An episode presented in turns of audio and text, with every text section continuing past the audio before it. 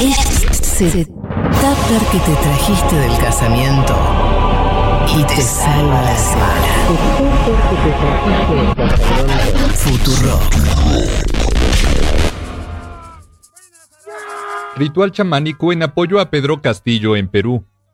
Una decena de indígenas andinos rogaron el miércoles al Taita Inti, Padre Sol, y a la Pachamama, la Madre Tierra, para que el candidato izquierdista derrote a la derechista Keiko Fujimori en el balotaje presidencial. En medio de la sesión que hemos realizado el día de anoche, eh, tomando la ayahuasca, hemos, hemos visualizado de que eh, Pedro Castillo va a ser el, el nuevo presidente del Perú y va a gobernar eh, algo favorable para nuestros hermanos que siempre están olvidados. El conjuro fue realizado en un altar tradicional levantado sobre el Cerro San Cristóbal en Lima, en lo que se conoce como Apu, un lugar de culto y adoración que domina un valle.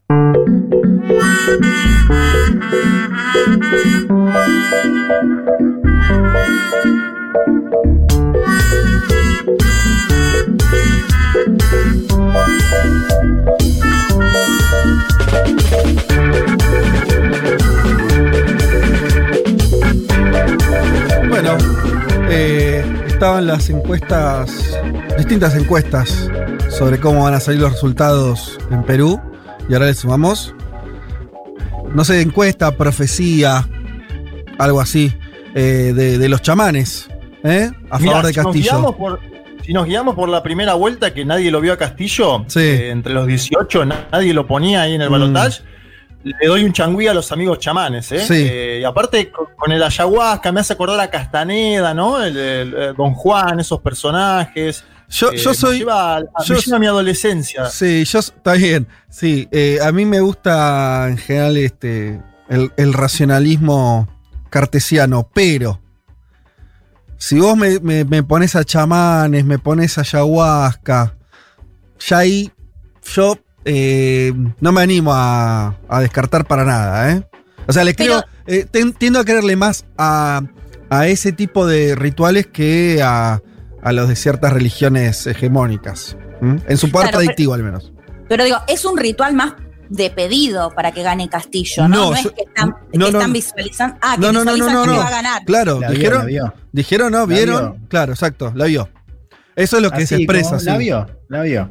Vio que Castillo gobernaba, ganaba y gobernaba, la vio. Porque además dicen que no solo que va a ganar, perdón, Juan, decía que no solamente que va a ganar, sino que además va a gobernar eh, a favor de, de- de- Claro. de los eh, lo que humildes. que importa- los- exacto. Ahí está, lo, ahí está el tema. Más que que gane, que pierda, bueno, digo, la vio. El tema es, es gobernando en Perú, digo, ahí está lo, lo radical, ¿no? De, de esa visión, ¿no? Un, Sí. un presidente que en Perú gobierna, digo, no se ha visto en cuánto, 20, 30 años. Sí, totalmente, totalmente. Y, y lo otro que eh, en el audio no se ve, pero en las imágenes sí, que cómo la odian a Keiko, ¿eh? Hay un, había un odio ahí chamánico, le pegaban a la imagen de Keiko, hay una cosa... eh, La prenden fuego directamente. La prenden fuego literalmente. Era parte, Sí. creo que era parte del ritual incluso, porque era, Sí, ahí sí, estaban, se veía mm, toda una serie de elementos. eh, dentro de los que estaba una foto de Keiko que estaba siendo incinerada.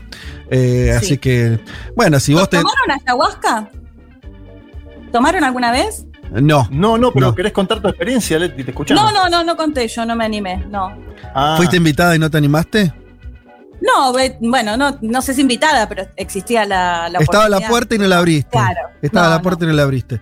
No, No yo le tengo demasiado respeto, no, no me animo tampoco, no, lo- no lo haría. Además, viste que hay que lavarse previamente en términos como Sí, eh, unos ayunos, no, no es que no, te, no, no es como un porrito que sí, te prendes, llegá no. y sí, no, totalmente. Esa Es es que la la pasó mal fue Graña, ¿se acuerdan Graña? ¿Rolando Graña?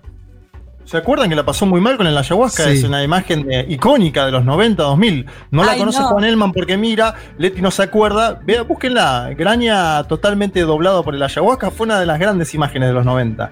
Yo creía, Ay, que, necesito buscarla ya. yo creía que nuestro operador había participado, pero no, dice que no. No, no, no sé por qué. Lo, lo- ¿Por qué supuse que sí, que David este, habría participado? Prejuicio, bueno. ¿no? Prejuicio. Prejuicio. Eh, che, bueno, que no sé, qué sé yo. A- a- em, lo otro que me daría miedo a mí es este. mm, Ser parte. O sea, si, si yo fuera Castillo, por un lado estaría contento. Decir, bueno, me dan ganador, un elemento más. Pero hay una presión Tenés ahí. que cumplir. Hay una Tenés que presión. cumplir a los muchachos. Yo ¿no? lo sentí como un apoyo de decir, vas a ganar. Y vas a tener que gobernar para nosotros. Y ahí ya. ¿Eh? Hay ciertas cosas ahí, ciertos mandatos que son. que tienen su peso. Pero bueno, falta poco, ya dentro de poco vamos a ver. Eh, había. eh, también había al- alguna reminiscencia ahí de, de- de pueblos originarios de, la cuestión. Algo parecido pasó con Bolivia. ¿Se acuerdan cuando ganó Evo Morales? Está bien, era más institucionalizado su condición indígena y todo eso. Pero ¿se acuerdan que fue un apoyo a decir, le dieron un bastón de mando y fue como... Fue un apoyo eh, pesado, ¿no? Como decir, mirá, loco, llegaste. Después de 500 años hay uno nuestro acá. No la cagues, ¿no? Hay algo de eso ahí también pasa mucho con, con- esos apoyos que son al mismo tiempo una condición. No son para cualquiera. Así que bueno, esperemos que el hermano Castillo, como le decían, el hermano Pedro, eh, se la banque, si es que le toca. estamos defendiendo el Uma rígida política de controle da natalidade. I asked one of the top people in China. I'm going to deliver Brexit. Dicen que yo soy el presidente pobre. Pobres son los que quieren más. The International Monetary Fund is also a 信心和决心不会变。Nuestra gran nación, que viva México.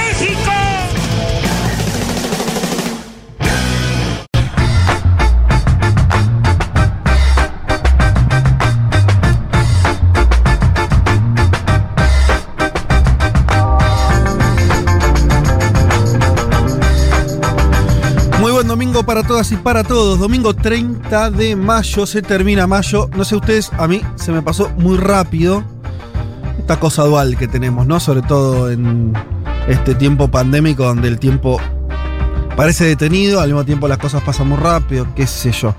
Eh, a mí este mes se me pasó, se me pasó volando. Programa 166 de Un Mundo de Sensaciones hasta las 3 de la tarde. Lo vamos a estar acompañando y hablándoles de cuestiones que ocurren, sobre todo fuera de la Argentina. Así que ahí, ahí estamos eh, con ustedes. Por supuesto, nos pueden escribir a la, a la aplicación, nos pueden escribir en Twitter eh, y por donde quieran. Los estaremos leyendo. Tenemos un programa bien cargado con muchas cuestiones. Eh, a ver por dónde vamos a arrancar. Arranquemos por. Bueno, tomemos el, el- el audio de arranque. Eh, Perú. Elecciones en Perú.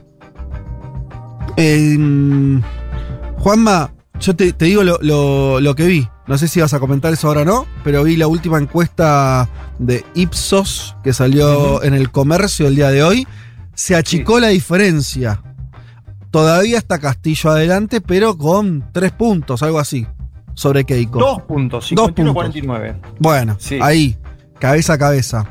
Es polémica igual la encuesta de Ipsos porque eh, este señor, el, el titular de Ipsos, publicó Sí. también una columna de opinión Ajá. que dice justamente cada vez más cerca y es una parte de una- del jingle, del último jingle de, de Fujimori, ¿no? Digo como para marcar también que está jugando, está jugando el comercio, está jugando Sí, sí. están todos jugando. Pero efectivamente parece estar más cerca.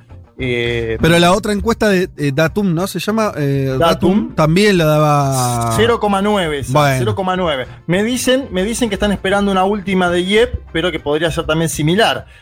Vamos a contar un poquito qué es lo que pasó en la semana, Bien. que fue una semana muy Sí. movida, Sí. porque hubo un, un atentado, una matanza supuestamente atribuido a Sendero Luminoso, al menos de Mm. parte de las Fuerzas Armadas peruanas, algo que no está del todo probado. Vamos a charlar y a, co- a conversar un poquito de ese tema.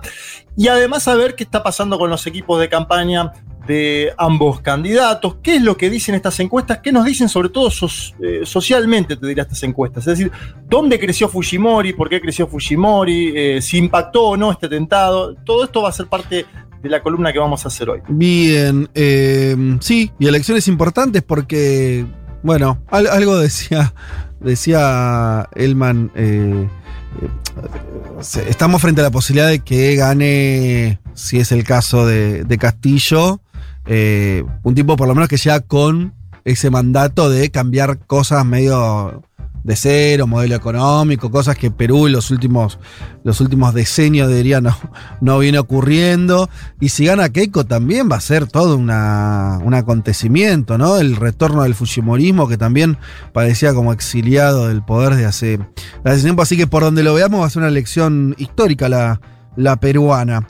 Em, avancemos. Eh, nos vamos a ir bien lejos ahora. Nos vamos a ir bien lejos. eh, porque Juan Elman nos va a hablar de un país que se llama Bielorrusia.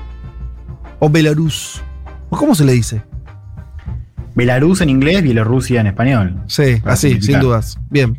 Y tomo, tomo lo que decías, lo que decían con Juan hace un rato, hablando del, del hornito coreano. Sí. ¿Se acuerdan de esa serie que nos gustaba tanto el año pasado, que era eh, Aterrizaje de emergencia en tu corazón? Por supuesto. Bueno, acá es aterrizaje de emergencia en Bielorrusia.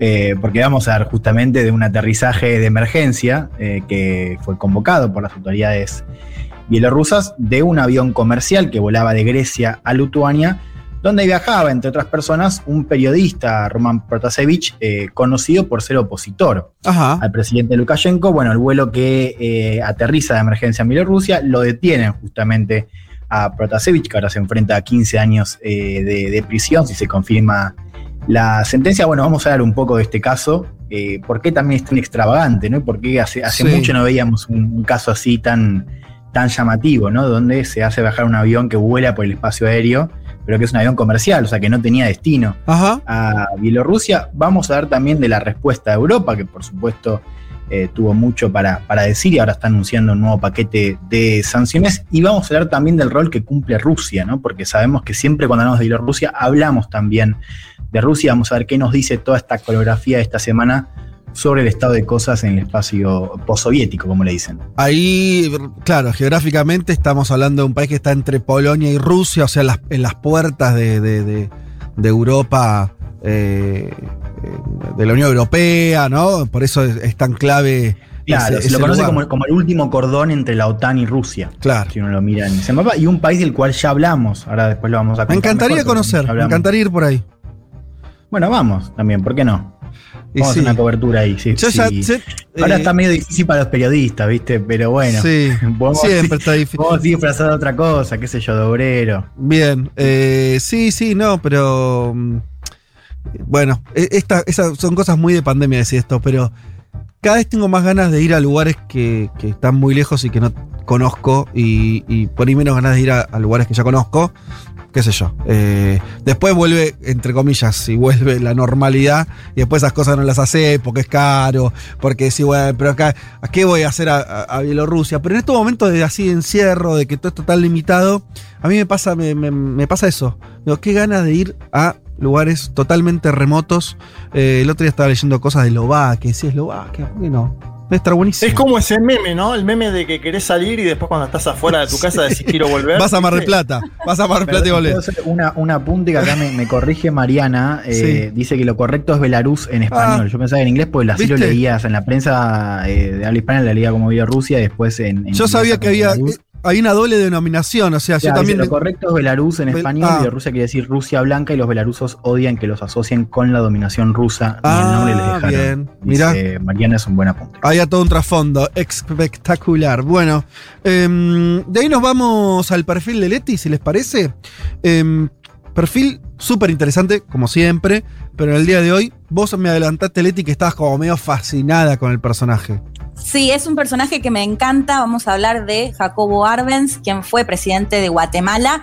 Y me, me fascina porque creo que es el, el mejor ejemplo para entender las dictaduras de los 60 y los 70, sobre todo acá en Sudamérica, porque el caso de Guatemala es eh, muy representativo, muy claro, y el primer golpe de Estado que la CIA reconoce en la región, eh, que bueno, lo vamos a contar después, no quiero adelantar Dale. nada pero que básicamente lo acusan de comunista y le dan un golpe de Estado en Guatemala. Vamos a contar un poco, bueno, por qué le dan un golpe de Estado, cuáles eran las políticas eh, públicas que estaba llevando adelante Jacobo Arbenz, que gobernó en la década del 50. Además lo tiene todo eso, porque eh, en, en ese país y en medio de ese golpe de Estado estaba el Che Guevara, que después va a conocer a Fidel, o sea, y todo, todo eso que vos describís también de eh, eh, como, como que comprime una época, ¿no? Si bien es un Total. país muy chiquito y una experiencia corta, tiene, tiene es, es muy cinematográfico, diría también. Totalmente. Y si bien nos vamos a, foca- a focalizar en el perfil, o sea, en el personaje en sí, eh, sirve para entender gran parte de la historia de Guatemala Claro. y de la región también. Espectacular. eh, y también, por supuesto, le vamos, a estar- hablando de varias cuestiones en el panorama, de cuestiones que están pasando en Chile, en, bueno, Ecuador, perdón, en Ecuador, en Colombia con, con su mes de protestas. Eh, también vamos a estar hablando de algunas cuestiones que se estuvieron sucediendo en Brasil, en las calles de Brasil. Bueno, de todo esto y mucho más a partir de unos minutos nada más. Antes de todo esto, nos sumergimos en la música. Vamos a escuchar un cover de Pixies, un cover que hace Pixies de el gran David Bowie, la canción Cactus.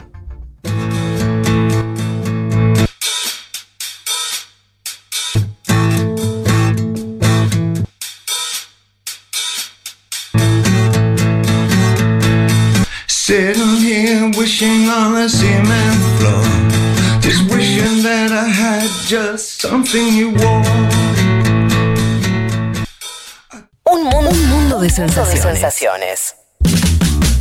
Vázquez, Carg, Martínez, Elman. Información justo antes de la invasión zombie.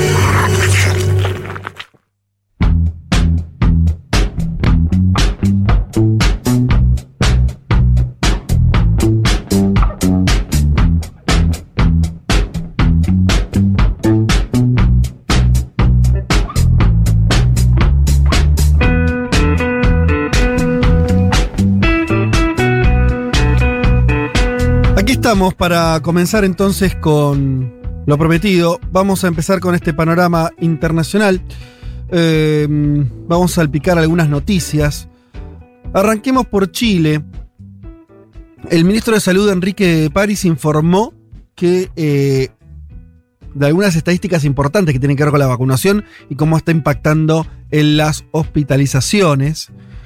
Eh, la noticia es buena en el sentido que eh, algo que también empezamos a ver en Argentina, que es que la población vacunada tiene muchísimo menos ingreso en las hospitalizaciones y en las complicaciones para la salud que la población no vacunada. Eh, y esto en un contexto muy malo, porque el mes eh, de mayo ¿sí? fue el mes con más contagios de toda la pandemia en Chile, solamente superado por abril, por el mes anterior. Y mayo incluso faltan, eh, porque esta noticia es de- de- del día viernes, faltaba sobre todo, el- bueno, est- estos últimos días del mes, se verá si alcanza no a abril, pero están ahí parejos, o sea que los dos últimos meses en Chile fueron meses de mayor contagio, con un ritmo de vacunación altísimo. Em, eh, lo- los cálculos están en que, en que la mitad de la población chilena ya recibe la vacuna eh, y aún así están en medio de, una ola de contagios. Em, respecto a las unidades de tratamientos intensivos, o sea, la- la- las terapias intensivas, el 86% de los hospitalizados actualmente no había completado su esquema de vacunación.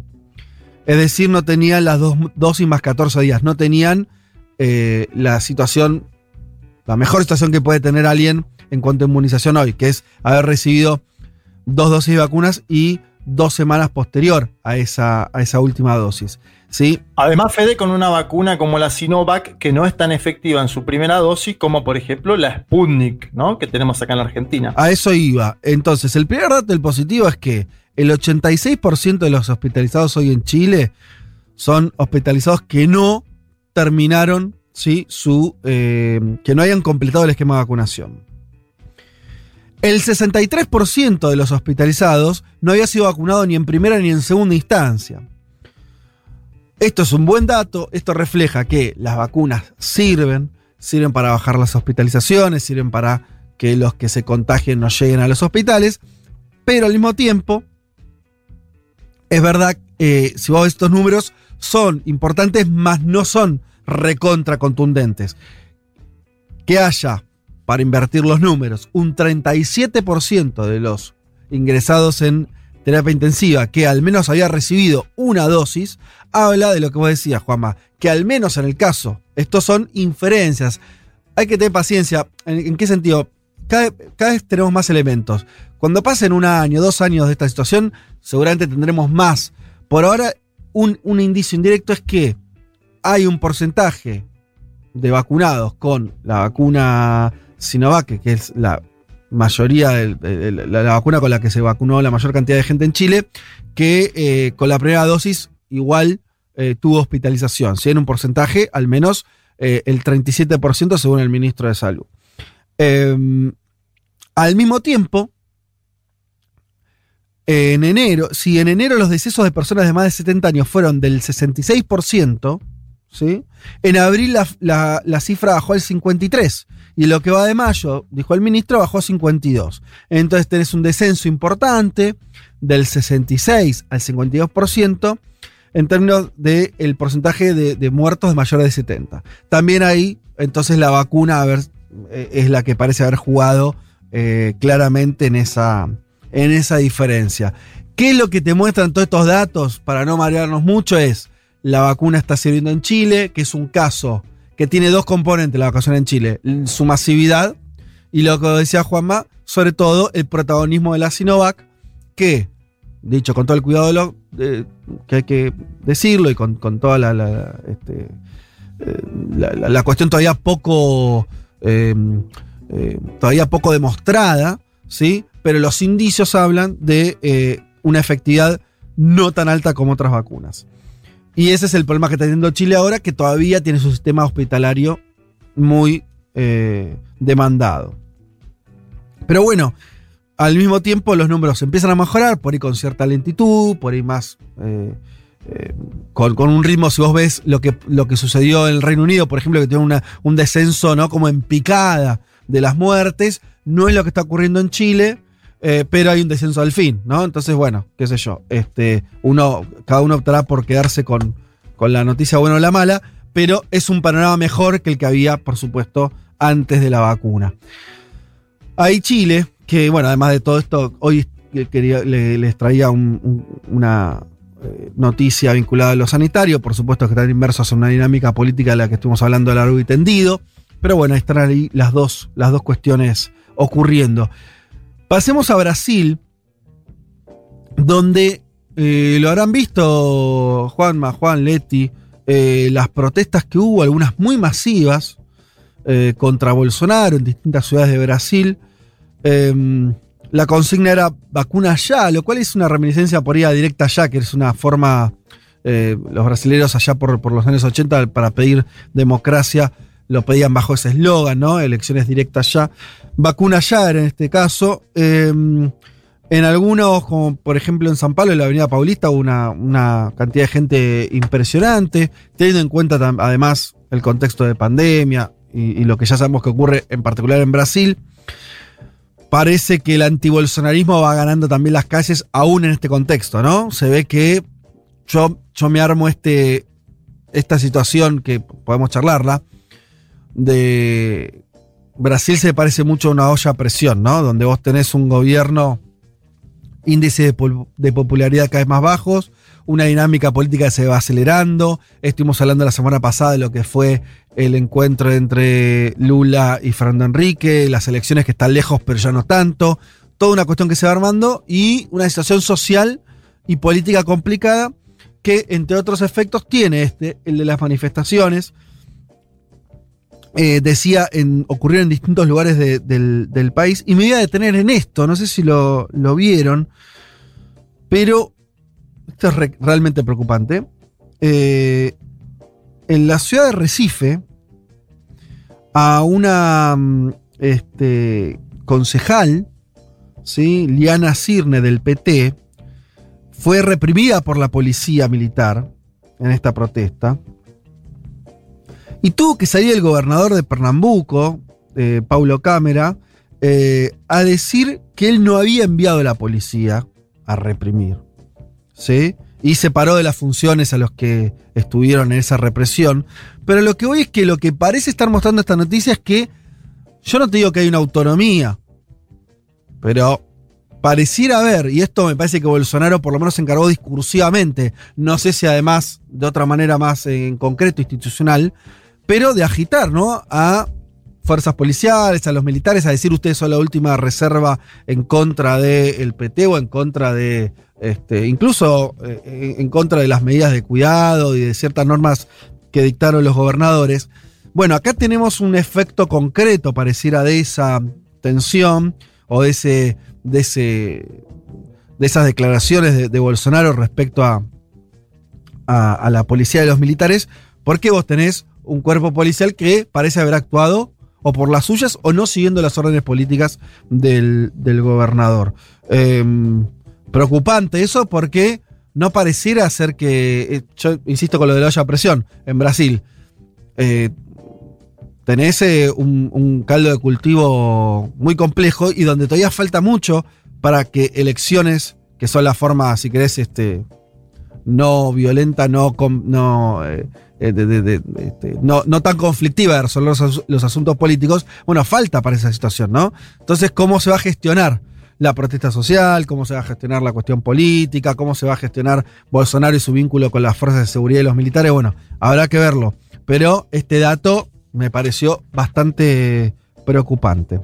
Lo de las calles, Fede, me, me quedo un segundo con eso, porque si, si nos acordamos, el año 2020 era el bolsonarismo en la calle, ¿no? El bolsonarismo sin distancia, el bolsonarismo contra el Parlamento, el bolsonarismo contra el Poder Judicial, en las calles con el propio Bolsonaro. Y me parece que hay una novedad ahí en este 2021, o al menos en esta ocasión particular, donde está la oposición a Bolsonaro también en las Mm. calles, eh, sobre todo en San Pablo, imágenes que no se veían hace mucho tiempo, la de San Pablo. Unas cuantas 10 cuadras llenas de gente, ¿no? Era una imagen bastante Por eso, importante. 10 cuadras ahí en la Avenida Paulista es una noticia y me parece que está bien que la traigas. También hay un contexto donde hubo muchos artistas que participaron ayer de esta movilización y donde obviamente también Brasil se encamina a los 500.000 muertos, digamos, tiene 400 y pico de miles de muertos. Eh, también creo que ese, ese es el marco. Un, un Lula que está eh, ya en la pelea, al menos eh, en las agencias internacionales, dando permanentemente entrevistas sobre las elecciones del año próximo, y un Bolsonaro que en la semana dice, el que no esté contento conmigo lo tiene a Lula para el 2022. Es decir, Bolsonaro mismo también lo sube a Lula a la batalla durante esta semana, así que atención con eso. Eh, sí, y, y donde la cantidad de muertos diarios en Brasil que estuvo oscilando, bajó, pero está así estando alrededor de los 2.000 muertos al día de ayer, 1971, leo acá. Eh, bajó un poco el, promedio, pero eh, es bastante, sigue siendo una cifra terrible, ¿no? Eh, bueno, qué sé yo. Este, ese es el- el contexto que, que tiene Brasil. Y yo insisto en que vuelvo a subrayar todavía está. Todavía hay que ver si Bolsonaro se va a bancar una situación de eh, baja popularidad, un candidato puesto que, según todas las encuestas, ganaría las elecciones, un sistema político que se, re- se- se reordena y donde ya no lo tenés a Lula preso, no tenés el, ni siquiera lo tenés vetado eh, por el establishment, te diría, incluso. Bueno, eh, está complicado, está complicado, eh, pero... Fede, perdón, lo que decís es, es, Mm. Que, que no está confirmada su candidatura. Eso es lo que estás. eh, ¿De qué? ¿De Bolsonaro? Claro, sí. No, que sí- no, yo quería decir otra cosa, que, que me, lo que me da más, este, me, me enciende una alarma es cómo se va a comportar de acá hasta las elecciones. Claro. Lo decía por la represión, lo decía por, por cier- los gestos que hace a las Fuerzas Armadas. Quiere decir, en un contexto donde no tenía un rival muy claro, seguía siendo preocupante en términos democráticos, si querés, pero era contra la nada, si querés. Bueno, ahora lo tenés a Lula ahí. Entonces, es un poco más preocupante la cuestión, ¿no? Sí, no, y, y en virtud de eso lo, lo venimos escuchando a Bolsonaro que ya de por sí, digo, falta más de un año y está ya diciendo cosas acerca del supuesto fraude ¿no? con el sistema electrónico. O sea, Exacto. ya vemos como una Ahí va. maniobra de eh, sí, hacer más sucia la cancha en el terreno de- electoral y el sistema ¿no? electoral. Es difícil no, no hacer la, la comparativa con, con Trump en ese sentido. Nosotros tuvimos, ¿cuántos meses, eh, Juan, a Trump? eh, y además después no solamente se confirmó que el tipo no reconoció los resultados, tuvimos los incidentes en el Capitolio, o sea, más, más, eh, hubo que sacarlo casi con chaleco de fuerza de la Casa Blanca Trump. Entonces, yo, si eso pasa en Estados Unidos, no sé qué puede Sí, pasar en Brasil. no, y, algo que comentamos cuando hicimos esa- ese paralelismo que yo creo que es, que es muy pertinente, que es en su momento nosotros veíamos en Estados Unidos como las fuerzas de seguridad, pero digo, sobre todo los militares, ya de un primer momento no jugaron con Trump. O sea, de hecho salieron a decir, nosotros vamos a cumplir órdenes y quien gane las elecciones eh, va a acceder a la Casa Blanca. Sí. Eh, acá en Brasil, digo, me parece que podemos preguntarnos, digo, no hay nada seguro. A eso me la refería. pregunta Es, bueno, ¿qué va a pasar con los militares o con un sector de los militares en el caso de esta narrativa de fuera de Brasil? Y también qué va a pasar con la comisión parlamentaria que lo está investigando a Bolsonaro por su manejo de la pandemia, ¿no? Eso me parece que también hay que seguirlo un poco, ver qué, puede llegar a pasar o qué efecto puede llegar a tener. No lo traje esta semana porque le habíamos hablado la semana anterior, pero totalmente Leti, el, CPI, la, comisión que está investigando de qué forma el gobierno de Bolsonaro, eh, también los gobernadores eh, actuaron en- con relación a la pandemia, a conseguir vacunas, a eh, insumos médicos eh, y todo lo demás, sigue, sigue dando vueltas y, probablemente esta semana haya novedades también. Bien, si les parece. Ah, no, un detalle más de Brasil, muy rápido, pero me, me impactó, no sé si ustedes lo vieron, yo me enteré ahora.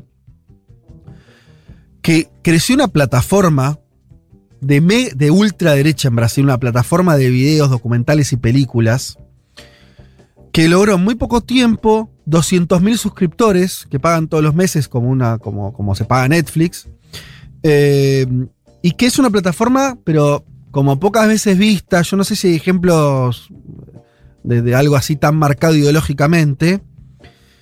Si bien vos podés decir, bueno, para final Netflix siempre tiene una tendencia, está bien lo que quieras, pero acá claramente es una plataforma política, ¿sí?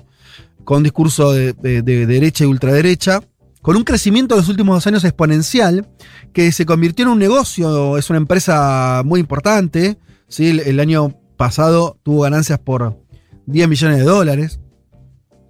Y se dedica a hacer documentales y contenidos audiovisuales de, de derecha.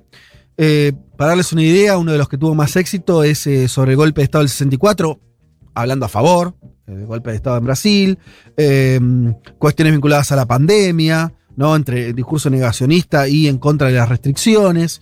Y bueno, y ahora están todos ahí estudiando un poco ese fenómeno, porque uno podría pensar que habiendo un gobierno como el de Bolsonaro, la reacción que habría es que surjan plataformas por ahí de izquierda, ¿sí? o progresistas. Bueno, la más importante es una plataforma de derecha, eh, y yo incluso me metí. eh, eh, ¿Cómo se llama, Fede? Brasil Paralelo se llama, perdón, no dije el nombre. Brasil Paralelo. Y me metí, a- hizo, hicieron una película sobre Argentina que es tremenda. Y cuando te digo tremenda es que es una. Eh, parece. No, parece hecha por brasileños, es, decir, por gente que está del otro lado de la frontera, sino por, no sé, un taiwanés, ¿me entendés? Un- Una distancia, un cliché sobre el tango, una cosa horrible, pero además de eso, con una lectura de la historia argentina que te la regalo. Que yo no sé si te la hace Patricia Bullrich. Pero bueno, ahí están los amigos de Brasil Paralelo. Así que yo le diría a los progresistas de Brasil, pónganse las pilas, muchachos, porque se los van a comer, ¿eh? Pónganse las pilas porque uno se ríe de la batalla cultural. Va, yo no, pero quiero decir, a veces se toma medio como, como en joda eso. Acá hay un trasfondo importante. Eh, vamos rápido a Colombia, si les parece. Eh, Sigue las protestas, estamos cumpliendo un mes de protestas en Colombia. Y me resultó interesante lo que dijo el presidente Duque en una entrevista con El Mundo de España, no sé si lo vieron. Eh, perdón, en una entrevista que le hacen a, eh, a Uribe, donde dice, sí, le ha faltado autoridad a Duque, la tiene que fortalecer. Lo digo de la manera más constructiva y es factible que eh, por el profesionalismo de las Fuerzas Armadas, eh, dice Uribe. Lo que me da miedo el año entrante es que quieran convertir este país en una segunda Cuba o en una tercera Venezuela. Puede llegar un gobierno que no tenga una ola de expropiaciones como Chávez, pero sí una de regulaciones que haga inoperante la empresa privada. ¿Por qué me pareció interesante esta, esto de Uribe? Hay una parte que es un discurso bi- bien de derecha, que hasta diríamos ya latinoamericano, la referencia a Chávez y todo eso. Pero también es una marcada de cancha Duque, ¿no? Y de vuelta aparece Uribe, no sé qué piensan ustedes, que se para como una especie de gran elector. Como alguien que está diciendo, bueno, vamos a ver, a ver quién, quién, quién, eh, quién está para seguir, ¿no? Eh, para seguir el, el sendero uribista. Me parece que está viendo eso. eh, y le está bajando un poco el precio, por lo menos a Duque, lo cual es más o menos lógico teniendo en cuenta la, imagen que tiene Duque hoy y demás. Pero me pareció interesante, primero porque me parece que lo que diga, tal vez, esto es- estoy arriesgando y dígame usted cómo lo ven, haya que empezar a ver más lo que dice Uribe que lo que dice Duque para el futuro de la derecha colombiana. ¿Cómo lo ven? Eh, sí, yo creo que es totalmente así y un dato que no es menor eh, es que Duque no tiene reelección. Eh, claro. Esto es importante, o sea, con Sí. la última reforma que hubo en Colombia, eh, no- no- los presidentes no pueden reelegirse y eso corre a partir de él. O sea, Duque va a ser el primer presidente en, en- en varios años y no puede reelegir. Con lo cual, digo, ahí ya aparece con más fuerza esta idea de que, bueno, hay que mirar, sobre todo Uribe y los que están viendo qué pasa con el futuro de la derecha colombiana, bueno, buscar otros candidatos, ¿no? Y, y les digo, le- les nombra una. Hay uno, Sí. que, hay uno, hay uno que, que- que puede volver, ¿no? Estoy hablando de Oscar Iván Zuluaga, que fue candidato, si, si ustedes no se acuerdan bien, en el año 2014 contra Santos, ¿no? Sí. Cuando hay ese divorcio previo en la elección. Era el candidato Eh, Uribe contra Santos, ¿no es cierto, Claro, Juanma? Exacto, sí. Y Zuluaga en la primera vuelta hizo una buena elección. Juan Manuel Santos lo, lo dio vuelta en el balotaje, era muy difícil, era muy bravo. Pero yo prestaría atención a ese nombre, Oscar Iván Zuluaga, porque es alguien que, que es de bastante confianza del expresidente Uribe. Eh, y obviamente están eh, en la figura de Petro y de, la izquierda colombiana, donde ahora con todas estas protestas también, ¿no? Como tuvo un plafón, ahí apunta claramente el discurso de Uribe.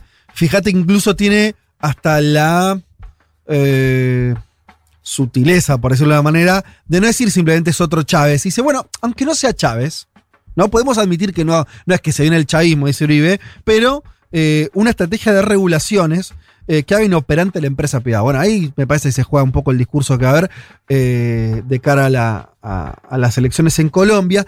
Y haciendo un repaso de las protestas, porque uno dice, bueno, ¿qué consiguieron las protestas? Hay una serie de cosas, ¿no? Que cambiaron ya las protestas en, Colombia. Eh, la primera y obvia, y le hemos contado muchas veces acá, esa reforma tributaria que al final rápidamente salió de, de escena, el cambio del Ministerio de Economía, eh, la renuncia de la canciller, ¿no? ¿Se acuerdan ustedes de Claudia Blum, que hace unos días, bueno, renunció también por, por una cuestión de lo que fueron la imagen de Colombia en relación a la represión?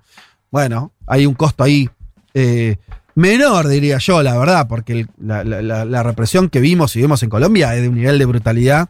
Esto lo hemos dicho acá muchas veces.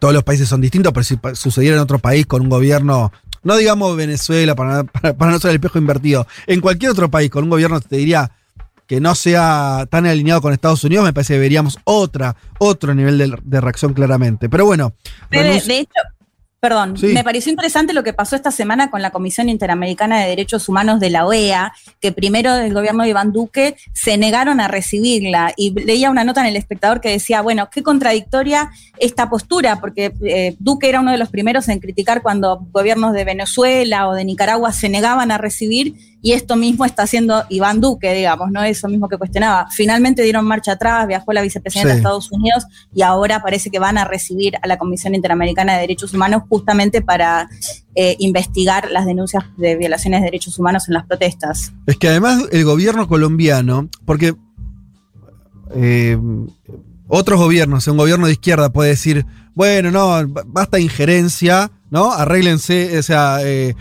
basta injerencia de organismos internacionales, eh, no sé, monitoreados por Washington. Bueno, hay un relato posible ahí. Pero en el caso del gobierno colombiano es mucho más difícil hacer ese juego. Claro. Porque tienen. El gobierno, los gobiernos colombianos tienen, viste, tienen dobles sedes, ¿no? Tienen, tienen la, la- la- la del palacio este, eh, de, de gobierno y, y- la de la embajada muchas veces. Entonces, está difícil. es- por eso me parece que pasa eso que vos decís, Leti, de idas y venidas. Y lo que más me llamó la atención, y esto también me parece que hay algo regional, por eso lo quería decir, que em, Duque anunció que la universidad pasa a ser gratuita para eh, segmentos sociales de menores recursos, pero que, al menos según las cifras del gobierno, no, no tuve tiempo de, de- investigar mucho si esto, si para todos los sectores esto es así o no, pero tomemos como la, la palabra del gobierno, más del 90% de los estudiantes de universidades públicas dejarían de pagar. Y en, Colombia la universidad paga. A lo que voy con esto es, me pareció eh, ahí sí como, como un posible espejo con lo de, con lo de Chile, ¿no? Como, como hay un trasfondo muy concreto de ciertas demandas sociales, diría que llevan mucho tiempo cultivándose, y en países con una tradición liberal muy fuerte, neoliberal, me refiero al modelo económico, bueno, finalmente acá tenés un, un- cambio concreto que Duque tuvo que hacer, tal vez en contra de lo que, de lo que el espacio político de él cree, eh, pero de concesión a las marchas, a las movilizaciones, ¿no es cierto? Me parece interesante porque puede marcar también un cambio de, sentido o un cambio de, óptica. Me parece que el debate social en Colombia, las elecciones va a estar presente más allá de la candidatura de izquierda, ¿no? Esto, esto me muestra que hay un, cambio estructural por ahí en lo que está pasando en la discusión pública en Colombia con algunos temas, ¿no? Salud, vivienda, educación. Me pareció muy importante eso. Eh, bien, ya son, mira, ya llegamos a la una. Me voy a extender con algo más. Si les parece a ustedes, Eh, tenemos unos minutitos. Eh, breve.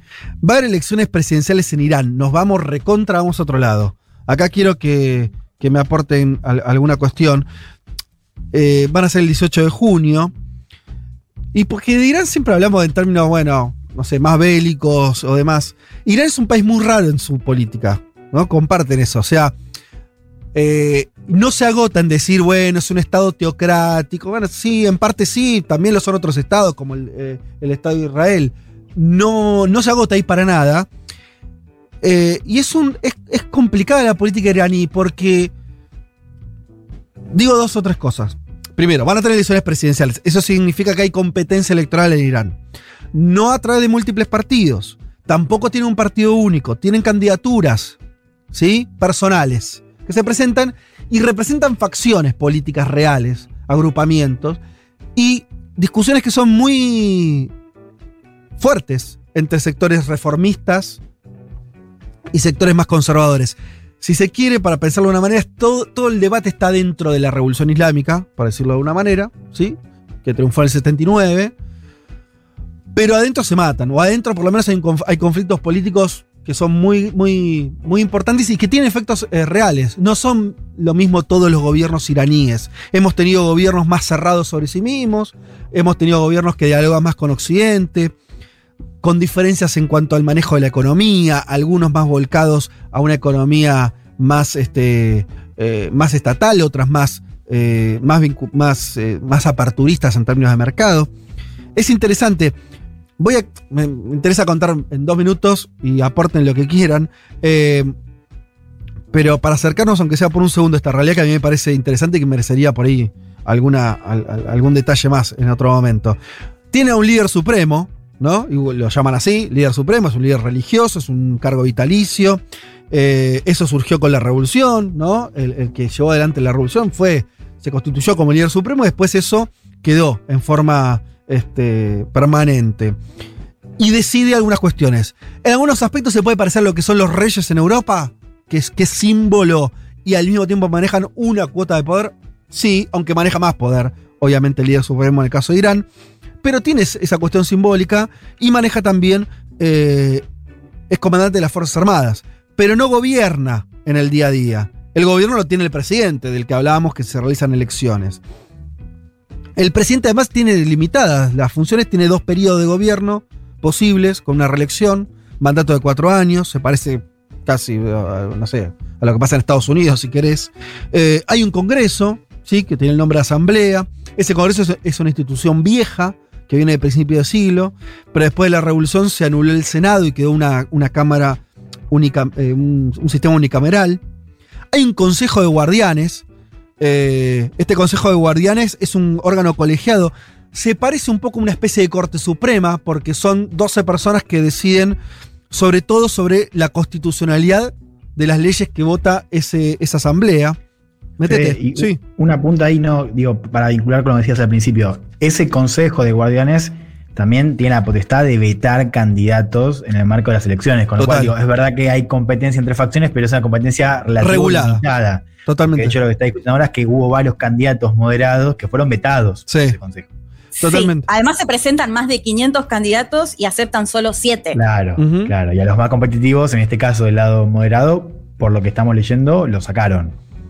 Sí, hay- hay- yo vi que había, eh, en general siempre, esto habría que ver qué pasa en esta elección, en las anteriores siempre hubo facciones moderadas y conservadoras disputándose, no es, que- no es que quede una sola facción, pero No, no, no. Siempre tenés representantes del, del- del credo, del, del campo reformista Eh, pero eh, las figuras más competitivas en este caso del campo moderado, de hecho se hablaba del, del- del- del expresidente del Parlamento, que es eh, Ali La- Larijani, creo que se llama, lo vetaron.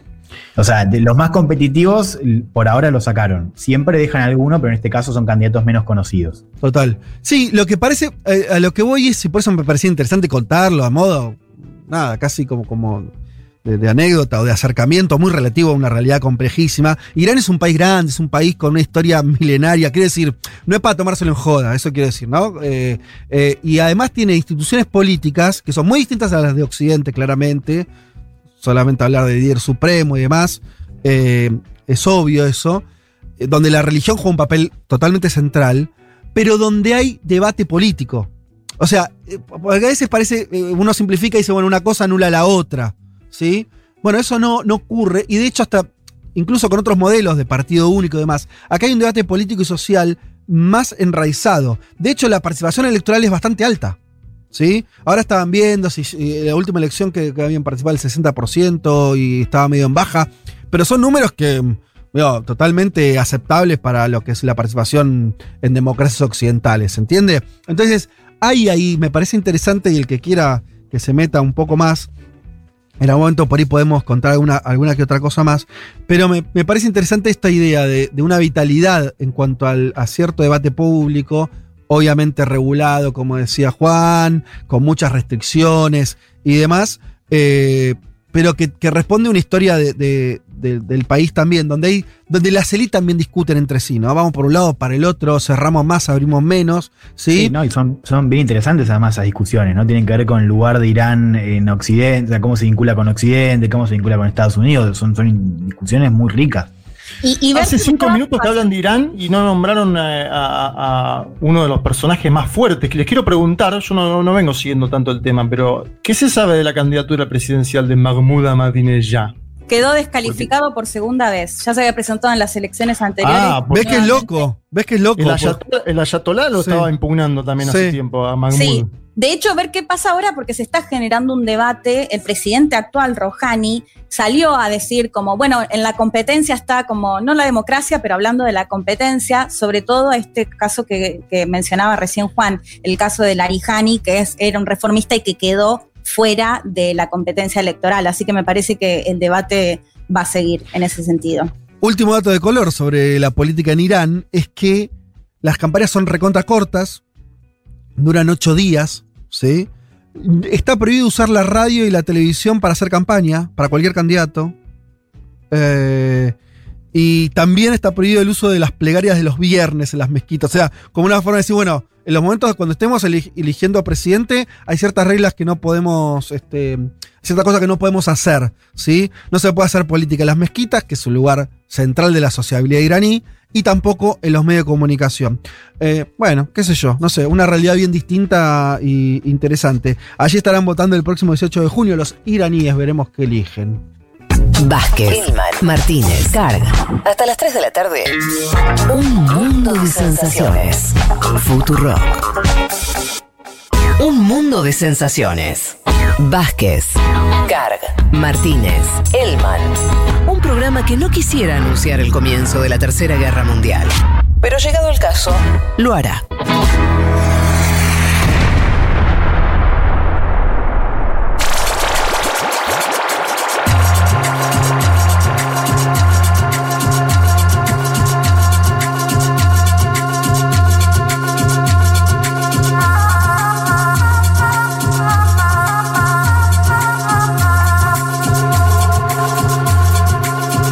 María Rosarina me dice, nos dice, esta columna de Irán llega ju- no, no, no lleva esa columna, un comentario. Eh, llega justo cuando estoy en los capítulos de Irán de un argentino en la ruta de la seda de Periodistán. Es fascinante y complejo, totalmente.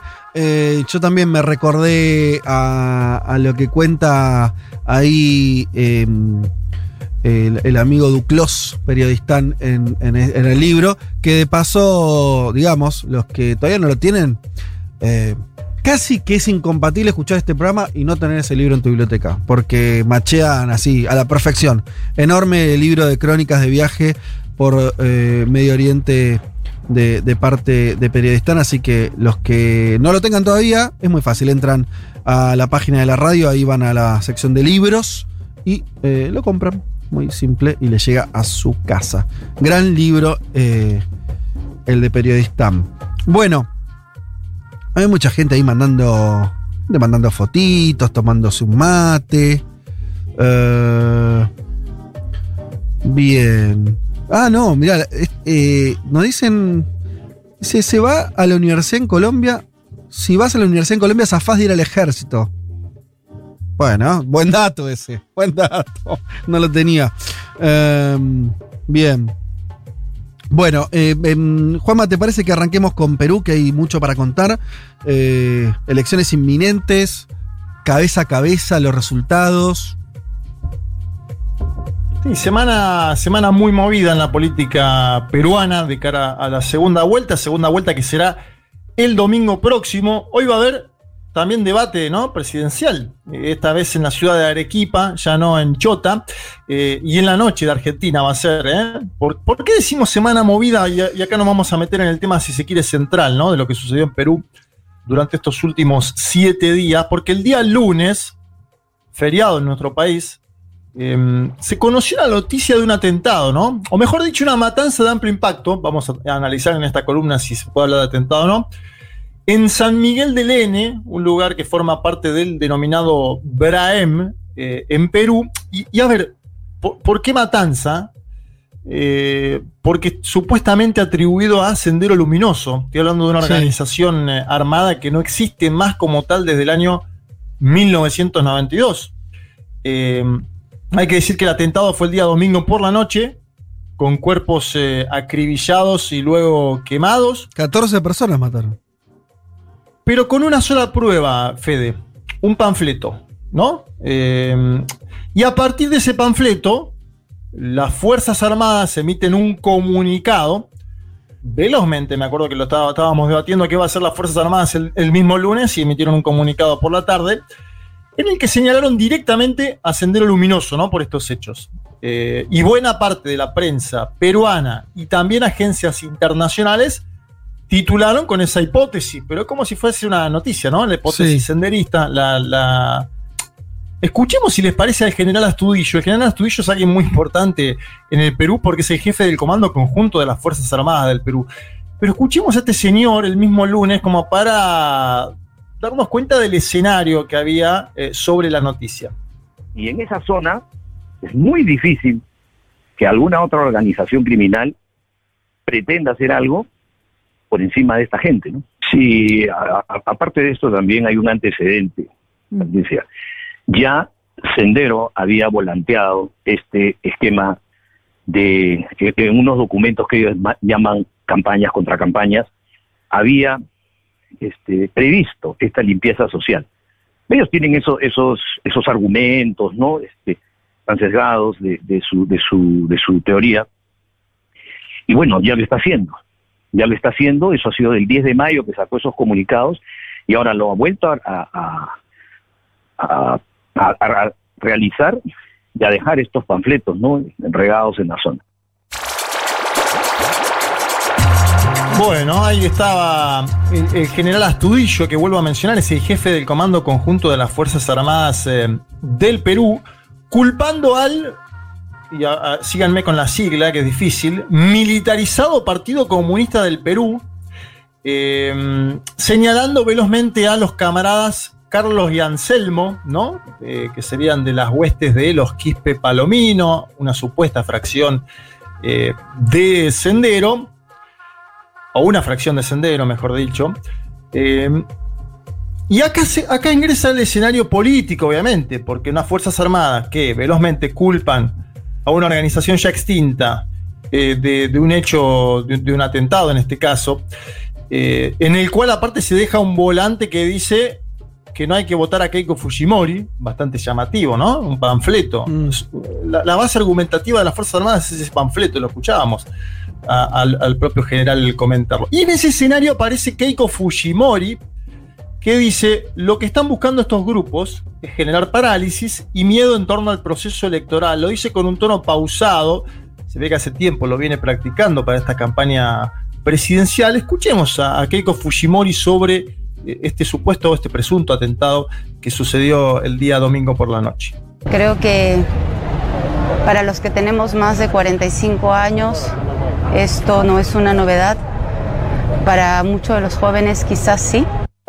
Los grupos terroristas lo que buscan es paralizarnos, es generarnos miedo y nosotros no debemos permitirlo.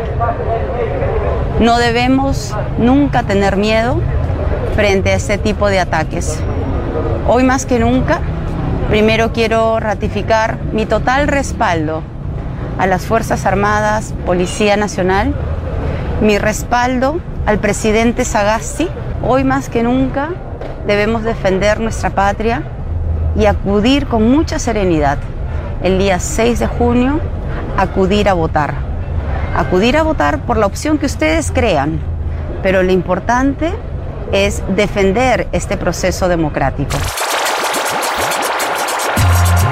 Sí, Juanma, eh, eh, viste que hay una cosa, ahora eh, quería comentar esto nada más, eh, que hay un verbo en Perú que es Ujú. terruquear, que es un Sí, verbo señor. que es eh, que da cuenta de usar el, el- el- el terrorismo, ¿no? Ujú, Eh, sí, señor. que es- dice, creo que, que ahorra muchas explicaciones, que exista un verbo eh, para denominar la utilización del terrorismo con, con- con- con- con fines políticos, ¿no? Terruquear. Sí, señor, sí, señor. Se estuvo usando muchísimo esta semana en, la- en- en un sector de la prensa eh, peruana, en un sector de los movimientos sociales, en un sector de los analistas. Eh, a mí me parecía importante el audio de Fujimori porque fíjate que hace una defensa de las Fuerzas Armadas eh, sin ninguna duda, sin nada. Cree totalmente esa hipótesis de las Fuerzas Armadas y eh, le manda solidaridad al presidente, ¿no? Como mostrándose ella, eh, bueno, una, posible presidenta eh, electa, ¿no? Es decir, utiliza sin duda Keiko Fujimori esto que sucedió. Después podemos analizar qué es lo que sucedió. ¿Por qué? Porque a mediados de la semana comienza a llegar desde el lugar de los hechos, Sí. del Braem, nueva información. Una información que en principio trae un periodista que estaba trabajando en la zona llamado Edgar Matienzo, que habla con el medio Exitosa eh, desde ese lugar y cuenta lo que, lo que piensan los pobladores de la zona sobre este presunto atentado. Escuchemos a, a Edgar Matienzo. A ver. Hemos estado conversando y hemos logrado encontrar eh, el testimonio y la versión de dos hipótesis, ¿no? Porque acá los pobladores de la zona descartan categóricamente de que hayan sido huestes o columnas del sendero luminoso. Eso es lo que se descarta acá y la gente acá está indignada. No sé si me voy a quedar unas horas, unos días más, Nicolás, porque estoy investigando este tema, porque acá los ciudadanos me dicen, acá tienes que aclarar las cosas, acá se tiene que aclarar, se tiene que dar con los responsables. Bien, ahí escuchábamos, ¿no? Este periodista de apellido Matienzo. ¿Qué, ¿Cuál es la argumentación de este periodista del lugar de los hechos? ¿Qué le dijeron los pobladores? Que el comité de autodefensa de la zona había expulsado previamente a un delincuente de motos, ¿sí? Que el comité de autodefensa de la zona había expulsado previamente a un delincuente de motos y que este, en venganza a quienes los, lo expulsaron, entró a ese bar donde se dio la matanza para atentar, evidentemente, a quienes lo habían expulsado de la zona. Eh, en el mismo sentido va una publicación que es la de Hildebrand, ¿no? De un periodista llamado César Hildebrand, que trabaja largamente sobre el tema en su nueva edición, su edición semanal, con testimonios que van en el mismo sentido que este periodista que trabajó en la zona, ¿no? Básicamente Que que no- no, no fue un atentado con connotaciones políticas, sino en todo caso de disputas adentro de algún o cártel o, o grupo Sí. paramilitar. Lo cual es, un poco obvio en el sentido que es muy eh, más allá de sendero y atrocidades. Pero, y además de que hace años que, que- que- no, no- no existe así. Pero cualquier grupo, si fuera un grupo de guerrillero, en general los grupos de guerrilleros no, no entran a mansalva y matan a gente que está en un bar. Digo, porque no tiene ningún sentido en términos políticos eso. Eh, y esta escena era medio eso, ¿no? O sea que. Sí, y digamos, Fede, también que cualquiera puede dejar un panfleto firmado. Bueno, obvio. ¿No? Eh, a ver, si, si la prueba es un panfleto, Sí. los cuerpos están acribillados y luego calcinados, y se hace difícil una investigación Mm. seria. Me parece que, que eso eh, es, es así. Todo esto eh, no invalida lo que hizo una op- a- lo que hubo después, ¿no? Una operación mediática importante, como bien mencionabas, que es el machaqueo sobre una posible vuel- vuelta de sendero, ¿no? Eh, ese miedo permanente, y además intentar ligar a, e- a esta organización extinta con el maestro Pedro Castillo. Mm. Es decir, pretender anexar a Castillo a estos hechos violentos eh, Eso- apenas, una, apenas una semana antes, ¿no? Eso, Juan, es por la afiliación de izquierda. Eh, porque no hay mucho más atrás. No hay- porque incluso lo- lo- a Castillo, que lo estamos como al personaje conociéndolo ahora, era un tipo que estaba. De hecho, era. Era parte de un grupo de los ronderos que, estaba, que, que- que defendían su territorio en contra de la, la- las guerrillas, ¿no es cierto? O sea, Bueno, eh, es no- lo que no hay dice él, ¿no? Es lo que dice él como argumentación. Sí. La derecha lo que busca es decir que hay algún vínculo de un parlamentario que ahora es de Perú Libre y por el cual está investigado. Es cierto lo que decís vos, ¿no? El señor Castillo no se lo puede acusar de tener vínculo con, eh, bueno, con, con- con lo que fuera Sendero, al menos de forma tan eh, lineal, ¿no? Y además, eh, por ejemplo, vi, una, vi una, una entrevista, ¿no? Donde le preguntan a Hildebrand, que lanzó esta investigación, eh, si, si con esta investigación él no está favoreciendo a Castillo, y él dice, mira, yo voy a votar en blanco en caso de que vaya a votar. Digo, Ajá. como para mostrar también de Claro. dónde viene la información, ¿no? De dónde vienen los eh, titulares. Pero el día viernes, y acá lo vinculo con este presunto atentado, se conoció una nueva encuesta de Datum, Sí. eh, que la mencionábamos un poquito al inicio de este programa, donde la diferencia ya es prácticamente exigua, no ínfima. Estamos hablando de 0,9% de distancia entre el profesor Pedro Castillo y Keiko Fujimori. Datum venía de marcar la encuesta, acuérdense que lo hablamos el domingo pasado, 5 puntos, ¿no? Una- es decir, una ventaja Sí. un poco más sólida de Castillo. Bueno, ahora 0,9 en una semana. Y ahí aparece la opinión de una, de una analista política, que es eh, Giovanna Peñaflor, donde ella dice que el acercamiento de Fujimori coincide con el uso político que se hizo de este atentado en el Braem. Si les parece, escuchamos a Giovanna Peñaflor, que es analista política peruana. Este acercamiento, en realidad, yo no lo atribuiría al debate, sino lamentable al uso político de lamentables sucesos en Hebrae. O sea, para mí eso es lo que habría eh, ocasionado esta, esta situación, más que el, El debate de los equipos técnicos. de los equipos técnicos. Bien. Bueno, hay una posible interpretación. eh, Porque se, se- se pasó que se abroclaron mucho, ¿no? Lo- Los, sectores mediáticos empresariales últimamente con Keiko. No estaban ahí, ¿no es cierto? O sea, fue, fue como cuando, cuando vieron que Castillo subía las encuestas. No, el efecto Vargallosa, digamos, que, que es- que uno no lo Sí, tenía, claro. no lo tenías a Vargallosa bancando el Fujimorismo.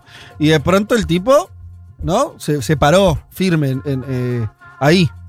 Sí, es un sector de la élite política y económica, te diría Fede, que yo creo que el, el, el- el parteagua fue esa encuesta de 20 puntos de distancia, ¿no? Y ahí Ah. cuando empieza a utilizar Keiko Fujimori, esto de ya no soy yo, no son los números, es eh, defender al Perú. A ver, yo hablé con gente cercana a Castillo en las últimas horas. Eh, ahora les cuento un poco de la cocina esta porque es Dale, muy dale, por preocupante. favor. Muy preocupante en términos de, de lo que es una campaña presidencial. Pero a ver, ellos tienen confianza en el voto en el interior del país, que es algo que aparece menos en estas encuestas, ¿no? Eh, El voto rural. Él siendo claro, maestro rural, además, Castillo. y, y me dicen, y me dicen, vos fijate también lo que fueron las proyecciones de Datum Sí. entre Humala y Keiko y entre PPK y Keiko. Es decir, siempre, siempre aparecía ahí Keiko con eh, posibilidades ciertas. Esta vez aparece dos puntos eh, abajo, 0,9 abajo, pero también con posibilidades. Para vos lo que me está diciendo es que las otras elecciones que a Keiko le daban mejor las encuestas de lo que pasó en las elecciones después. Eh, sí, con. Humala y con, con Humala y con PPK. Ah, Sí, porque también la, la base de la primera vuelta era muchísimo más alta del porcentaje que recibió ahora de un 13%, ¿no? Eh, estuve esta semana, además, seguí la, la- la charla que tuvo el, maestro Castillo con una actividad con, con la comunidad peruana en la Argentina, organizada por la CTA. Él vuelve a mencionar a sus pilares, que son Asamblea Constituyente y Nacionalización de Hidrocarburos. Hace énfasis en un dato, y escuchen esto porque es tremendo, que es que eh, buena parte de los peruanos viven apenas con 6 soles diarios, ¿no? Algo así como un dólar y monedas. Eh, y yo particularmente en esta semana lo vi mejor en esta actividad de lo que, por ejemplo, fue el debate presidencial. Otra cosa es lo que va a pasar hoy a la noche. Hoy a la noche va a haber el segundo debate. Eh, me, da la sensación de que la preparación de Keiko Fujimori es de décadas de hacer política y que el señor Castillo se encontró ante una segunda vuelta. Casi un accidente, ¿no? O sea, nadie. Casi un accidente, una segunda vuelta, Sí. aparte que es muy larga con la primera, ¿no? Mucha diferencia, dos meses, es decir, a- algunos dicen que estuvo 15 días guardado en la casa, que no sabía qué hacer, no tomaba la iniciativa, terminó conformando los equipos técnicos, tiene una interna en su partido, ¿no? Castillo. Castillo no dirige el partido por el cual se presenta. eh, lo dirige otra persona, que, a, a la cual obviamente se está hablando mucho en la prensa eh, peruana. Bueno, eh, me parece que, que ahí, eh, en, en esta actividad igualmente, yo lo vi mejor en lo, en lo que fue la semana. Y también hay un dato que es el de, más allá de las encuestas, lo que le pasó a Keiko Fujimori en Cusco, ¿no? Viajó en la semana Keiko Fujimori a hacer una actividad en Cusco y evidentemente no le fue del todo bien. es ¿Por decir, qué? eh, la pasó mal, le hicieron eh, muchos scratches, la, la pasó muy mal. Keiko Fujimori en el Cusco, lo cual nos dice... ¿El poder de Keiko está en Lima, Juanma? Sí, en Lima. Ahora te voy a dar los porcentajes, si querés, de, de la última encuesta que la, la estuve, estuve haciendo el desagregado de Ipsos. Eh, En Lima, Keiko es 60%, Fede. Ah, bueno, es como, comprendamos, es como la reta en Buenos Aires, o sea, como el macrismo en Buenos Aires, hegemónica. 60% Keiko en Lima. ¿Qué Sí. pasa? En el sur del país, Pedro Castillo tiene 67%. Claro, se invierte. Eh, en Oriente, Pedro Castillo tiene 60%. Mm. Entonces, hay una distribución ahí geográfica interesante como para eh, analizar. Alguien del equipo de Castillo me dijo jocosamente, porque aparte tenés que hablar con cuatro o cinco personas distintas, lo cual siempre Pero con- de- contá esa cocina, contá esa cocina de la campaña, ¿cómo es? bueno, me, me dicen, primero que hay un nuevo equipo trabajando en la comunicación de Castillo hace dos semanas, ¿no? Con lo cual ya también habla bastante de lo que está pasando, de estas internas que yo decía antes y demás. Y alguien me dijo, en tono jocoso, mitad en broma, mitad en serio, me dice, si se gana esta elección vamos a tener que escribir un libro sobre lo que fue esta campaña. En el sentido del desorden, del caos, de la falta de centralización, de las internas, eh, Fíjense que apareció en las últimas horas, por ejemplo, un documental de quién es Castillo, ¿no? A una semana del balotaje aparece un documental sobre quién es alguien que tiene, que tiene media hora de duración, pero que gra- grafica también parte de lo que era el desconocimiento a la figura de Castillo y evidentemente también una improvisación de la campaña, Mm. Fede. Una improvisación grande. Ellos están sacando nuevos spots, intentando dar vuelta a esta campaña del miedo que contábamos antes. Eh, en la biografía aparece la, la- la- la mujer de, de Castillo, ¿no? Lila Paredes, la esposa de Castillo, como intentando humanizarlo, si querés. Eh, y ellos trabajan sobre una idea que, que creo que en esto aciertan, pero no sé si ya no es tarde, que es al Fujimorismo ya lo vimos gobernando, a Castillo todavía no, ¿no? E- Esa idea de antes un dictador, ahora un maestro, ¿no? La polarización que están Lo, buscando. lo del maestro es una es, es algo que aparece mucho, ¿no? Eh, te comento una pavada, pero el, Sí. el lápiz es el emblema de la campaña, ¿no es cierto? El lápiz es el emblema de la campaña, él aparece permanentemente con la figura de maestro en lo que es este documental que decíamos Sí. antes, sí. Lo, lo- lo buscan mostrar desde un ámbito también más profesional, porque Keiko Fujimori es una política profesional, no es una trabajadora. Buscan mostrar a Castillo trabajador, ¿no? De hecho, Castillo a veces lo sobreactúa, ¿no? El otro día en un acto hablaba de la fuerza del proletariado. Digo, tiene que ver también con esto, estas construcciones que hay en torno a, a la figura del profesor. Vean ese documental si pueden, como para terminar de graficar o de, o de entender quién es Castillo, al menos una semana antes. Lo, lo vi el Em, documental. Te hago, pará, déjame que te haga otra pregunta más. Es Castillo y, y- y el grupo del que vos me hablás, de- del partido este, porque a diferencia de Verónica Mendoza, de la izquierda que nosotros más conocíamos, digamos, seamos sinceros también, nosotros cuando charlábamos de Perú, decíamos, ¿dónde ubicás a la izquierda? Hablábamos de otra izquierda, que le fue mal, eh, que ahora salió a Castillo. Esa izquierda de la que hablábamos siempre, esa- ese progresismo de Verónica Mendoza y demás, bueno, era más lógico, era más urbano, un progresismo más vinculado a las universidades, ¿no? Más por ese lado. Esta izquierda de Castillo es una izquierda, decime, es una pregunta, ¿eh? porque no lo tengo para nada claro, es una izquierda un poco más, más dura y también más, eh, más tierra adentro, ¿no? Como una cosa eh, más vinculada a, a- a la cuestión sindical de, de las- de las- de los sindicatos de maestros, pero es una izquierda eh, programáticamente todavía más eh, más fuerte que en términos programáticos que la otra, ¿no es cierto? Sí, eh, a ver, es más, eh, para ponerlo en, en, en ejemplos gráficos de personas, ¿no? Mm.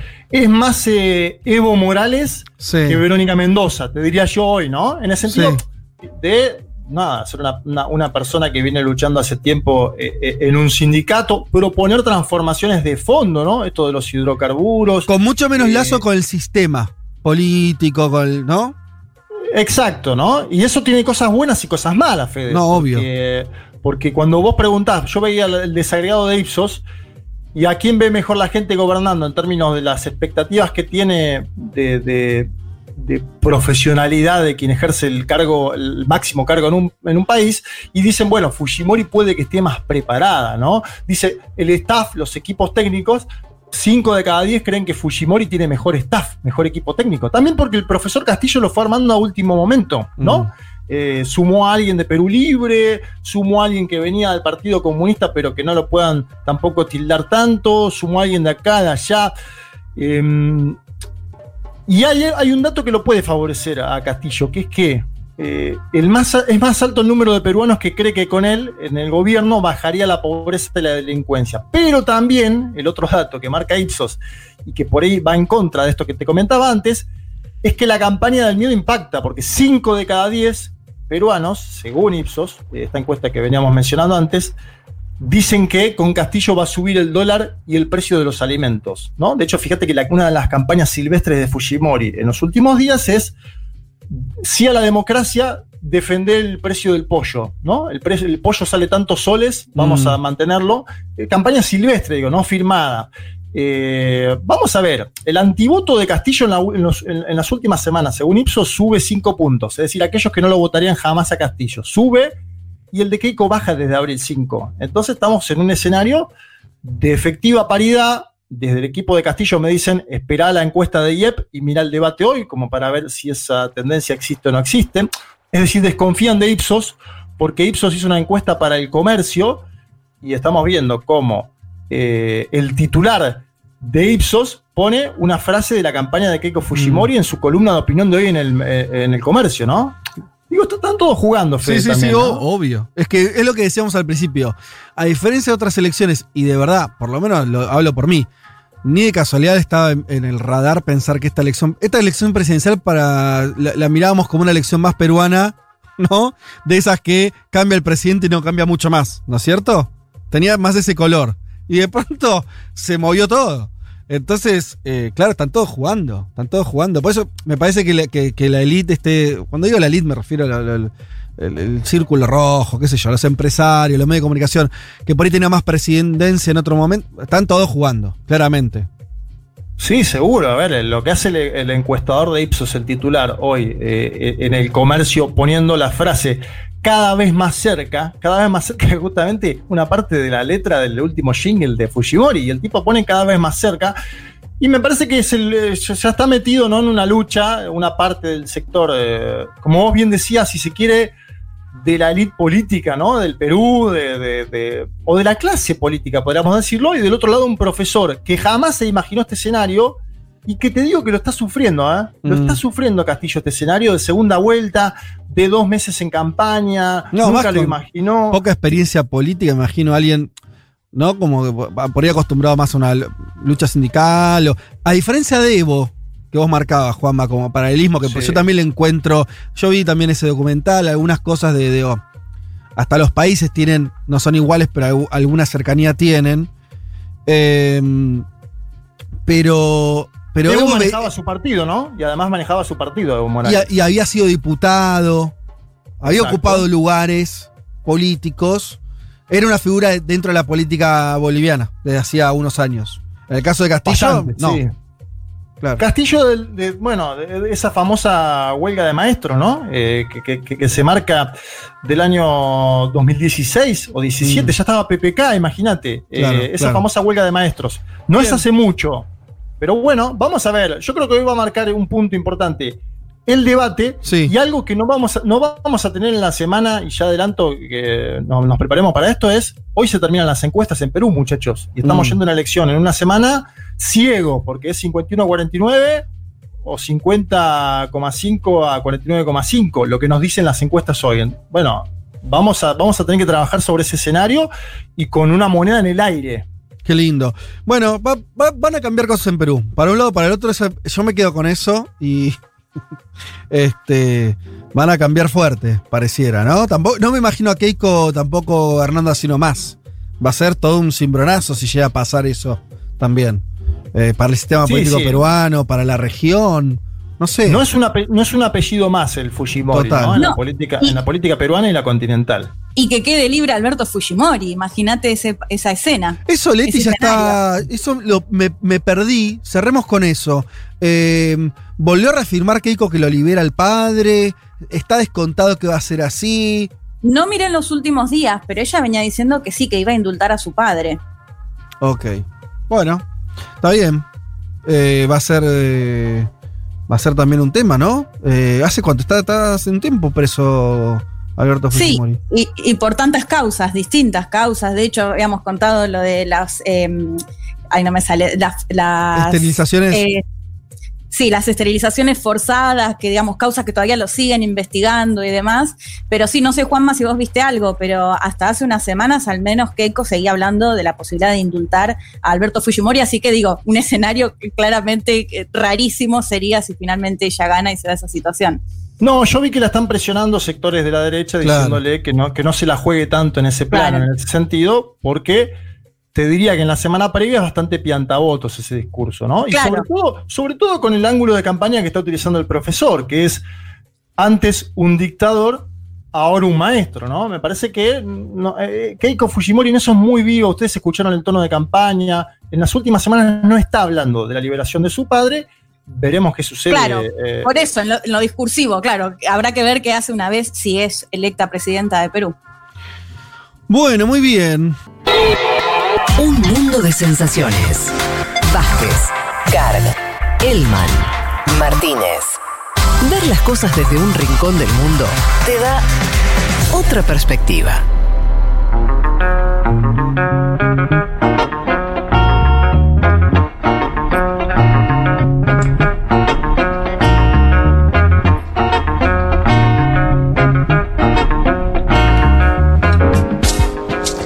Bueno, muy bien.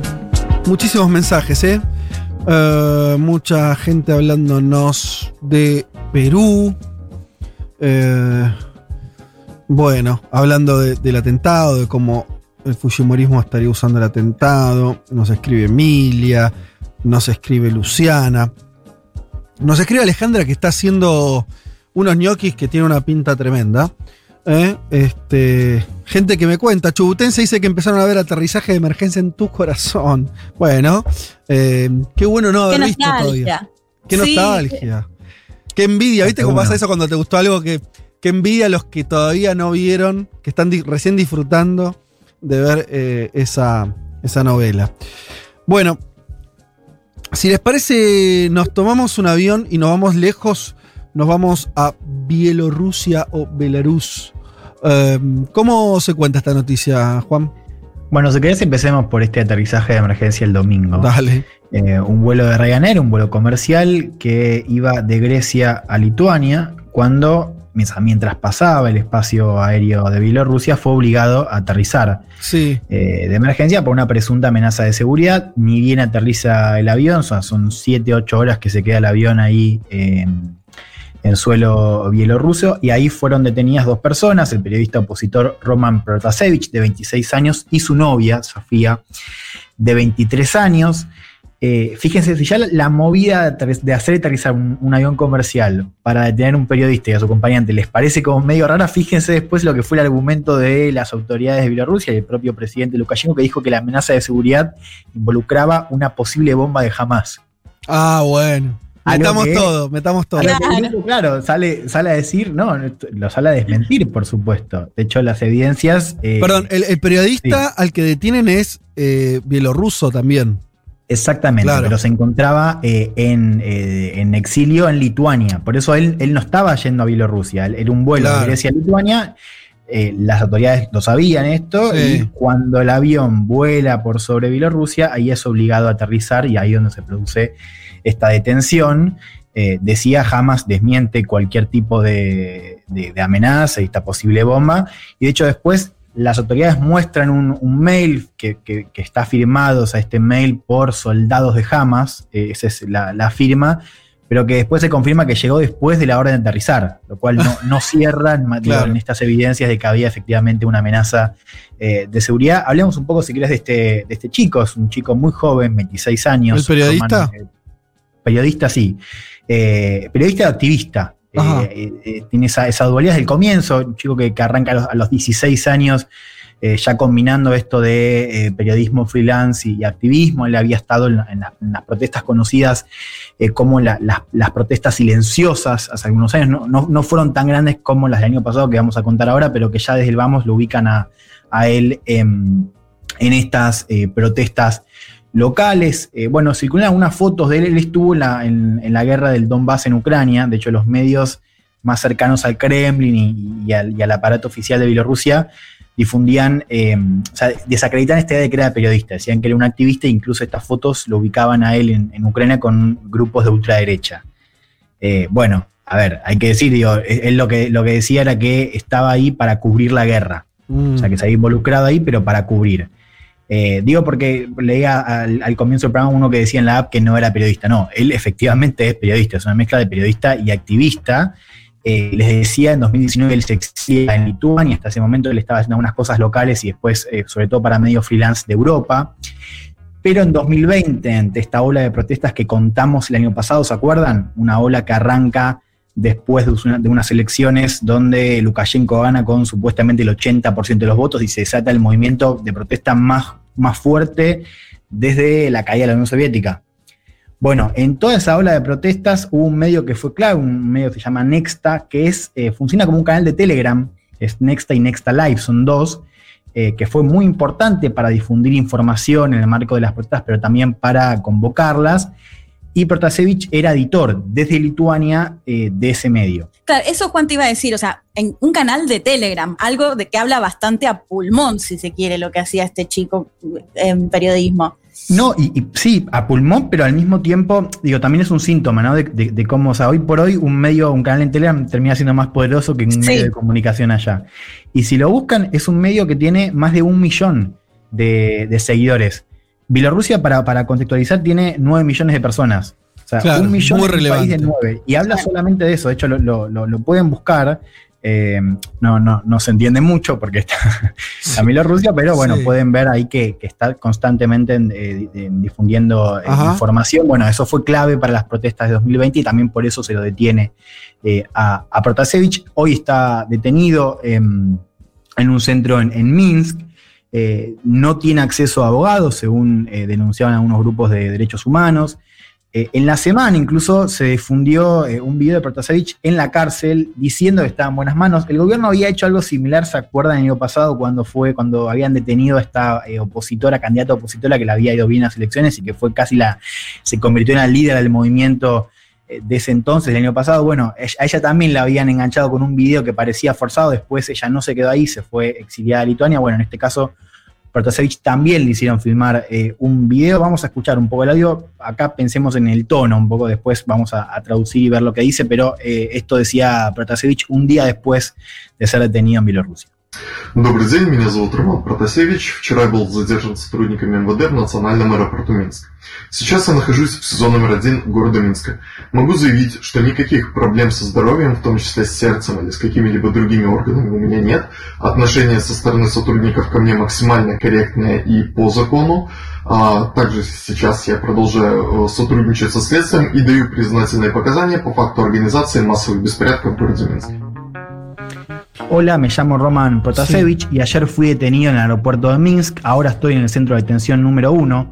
Puedo declarar que no padezco ningún problema de salud, incluidas enfermedades cardíacas o de cualquier otro órgano. Los agentes de policía me han tratado de forma apropiada y de acuerdo a la ley. Sigo cooperando con la investigación y he entregado una confesión sobre la organización de protestas masivas en Minsk.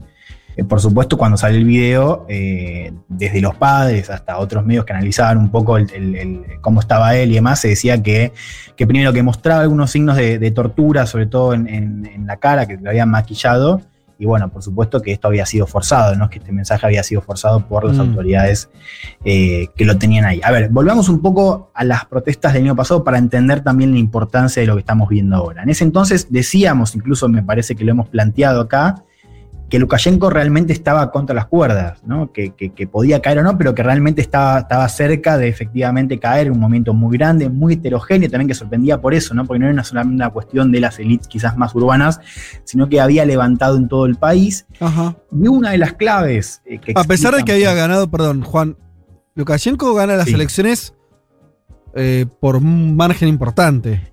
Bueno, eso fue lo que, o sea, el- la oposición y un poco lo, lo que desata las protestas es que eh, la elección había sido fraudulenta y que no había manera de explicar cómo Lukashenko había sacado 80% de los votos. Bien, De hecho, un poco lo que decíamos acá era, bueno, lo podías haber hecho de otra manera, ¿no? Como Sí. un poco que también había desatado mucha furia esto de que eh, ese presunto maquillaje sea tan, tan, Tan, tan tan elevoso. abrupto, claro, tan elevoso. Bueno, una de las claves por las que Lukashenko no cae en ese entonces, digo, agosto de 2020, es, eh, digo, una, digo, para pensarlo, que es el apoyo de Putin. Sí. ¿no? Ahí, cuando hicimos la columna, hablábamos de lo importante que era para Rusia eh, que no se active una ola fuerte en Bielorrusia, o al menos poder desactivarla lo más rápido posible. Eh, digo, en ese patio trasero de, de Rusia, Bielorrusia es el terreno más cercano y por ahora el que más cerca está de- de- del Kremlin. Incluso cuando esto lo decíamos el año pasado, Lukashenko y Putin cuando estallan las protestas se habían alejado en los últimos años, digo, no venían con una buena relación, Lukashenko incluso se había acercado eh, a Occidente, bueno, con las protestas esto se desactiva, ambos cierran filas, y Putin que también había aprovechado esta ola de protestas y este respaldo que lo hace quedarse a Lukashenko en el poder, para mandar un mensaje de que, bueno, cualquier cambio en el liderazgo de Bielorrusia tiene que ser aprobado por él. Sí. ¿no? Como bueno, acá sigo mandando yo, tienen que pasar por mí para discutir cualquier tipo de salida o del nuevo líder en Bielorrusia. eh, Lukashenko, que es presidente desde que Bielorrusia se convierte en una república independiente en el 91. No hubo ningún otro líder en el país. Bien, esa coreografía se repite esta semana también. Putin que respaldó la, la maniobra, que recibe a Lukashenko el viernes en Sochi, lo que fue un gran mensaje, sobre todo para Europa, de que él sigue apoyando eh, a Lukashenko. Hay ahí también una, in- una interpretación para hacer que es eh, difícilmente Lukashenko hubiese hecho la maniobra si no contaba con el apoyo de. Putin. ¿no? Dicen, bueno, seguramente le consultó antes o, o le avisó al Lo del a- avión, me decís. lo del avión, claro, ahora estamos en, en esta semana. ¿No? Por eso yo decía, también hay algo de la que se repite, ¿no? Rusia vuelve a, apoyar eh, a Lukashenko. Fíjate además, digo, un apoyo que eh, también tiene que ver con las medidas que está tomando Europa, porque Europa ahora habla de que va a aplicar sanciones no solamente a individuos, sino también eh, al régimen, o sea, sanciones económicas que, que son más anchas que las del año pasado, que eran solo por las protestas, y también sacaron a Bielorrusia el espacio aéreo. O sea, básicamente los vuelos hoy... No pasan más por arriba de Bielorrusia, los vuelos comerciales. Y además lo vetan a Bielorrusia, o sea, lo- los vuelos de Bielorrusia hacia capitales europeas hoy no están pudiendo desembarcar. Ok. O sea, lo, lo vetaron. Pero claro, tampoco están volando por Bielorrusia. ¿Qué pasa? Entonces los vuelos están buscando eh, espacios alternativos. Un espacio alternativo es Rusia. Y Rusia, esta semana, dijo, por mi, por mi espacio tampoco pasan. O sea, Ok. Putin se suma también a este eh, a un como respaldo a Lukashenko para decir no cuenten con Rusia como ruta alternativa para aquellos vuelos que quieran evitar pasar por Bielorrusia después de lo que pasó esta semana. Escuchemos, si querés, eh, cómo, cómo se manifestó eh, la Unión Europea. Vamos a escuchar a la presidenta de la Comisión, Ursula von der Leyen, hablando sobre este ataque a la soberanía europea. Por, por ahora les voy a decir después por qué, por qué es importante esto. La escuchamos a von der Leyen. This is an attack on democracy. This is an attack on freedom of expression. And this is an attack on European sovereignty. And uh, this outrageous behavior needs a strong answer. Therefore, um, the European Council decided that there will be additional sanctions on individuals that are involved in the hijacking, but this time also on businesses and economic entities that are financing this regime. Este es un ataque a la democracia, decía von der Leyen, un ataque a la libertad de expresión y este es un ataque a la soberanía europea. Este comportamiento escandaloso necesita una respuesta contundente, por tanto el Consejo Europeo decidió que habrá sanciones individuales sobre las personas involucradas en el secuestro, pero esta vez también en empresas y entidades económicas que están financiando este régimen. ¿no? Ahí está la diferencia con lo que fue la actitud de Europa el año pasado, que simplemente había eh, establecido algunas sanciones a particulares. Ahora lo que, para Europa hay mucho más en juego porque ya no es una cuestión solamente doméstica, sino también de que en esta maniobra, bueno, se está forzando el aterrizaje de un vuelo que conectaba a dos países de la Unión Europea y además con una, una amenaza de seguridad que, que Europa dice que es eh, falsa, ¿no? que fue totalmente orquestada. Qué difícil Bien, que está, perdón, sí. déjame, no puedo no hacer este comentario. Qué difícil está creer en los valores. Digo, está, hay una disputa geopolítica que ahora seguramente se irás contando, lo cual es obvio y me parece que pasa por ahí. Pero después de los de- después de lo de Jul- Julian Assange, eh, no sé cuántos años en una embajada sin poder salir, ¿no? Eh, asilado, es muy difícil creer. Es muy difícil sostenerlo desde la, desde la cuestión ética o moral. Desde una cuestión geopolítica, todo bien, ¿no? Porque la verdad que eh, se cargaron, se cargaron unos cuantos derechos ahí, ¿no? Bueno, eh, exactamente. Sabes que estaba leyendo unas columnas que hablaban sobre el precedente que podía marcar esto, ¿no? Y, y uno habla de precedentes y, y también encuentra, ¿no? Que, que incluso desde la guerra del terrorismo, ¿no? Con Estados Unidos, que, que justificó medidas así, pues Sí. decía, bueno, hago esto por, porque lo tengo, o sea, lo justifico con peligros a la seguridad nacional. Mm. Bueno, eh, eh, Lukashenko está haciendo lo mismo, después podemos discutir, ¿no? No, claro, por eso. ciertamente, Sí, el, el precedente no se crea ahora. ¿No? Y esto también tiene que ver, o sea, algunos hablaban quizás de esta erosión de las reglas internacionales, ¿no? Lo cual hoy ya suena como algo que hablábamos. ¿De qué reglas? décadas, ¿De ¿no? cuál va qué reglas? ¿De qué regla va a hablar?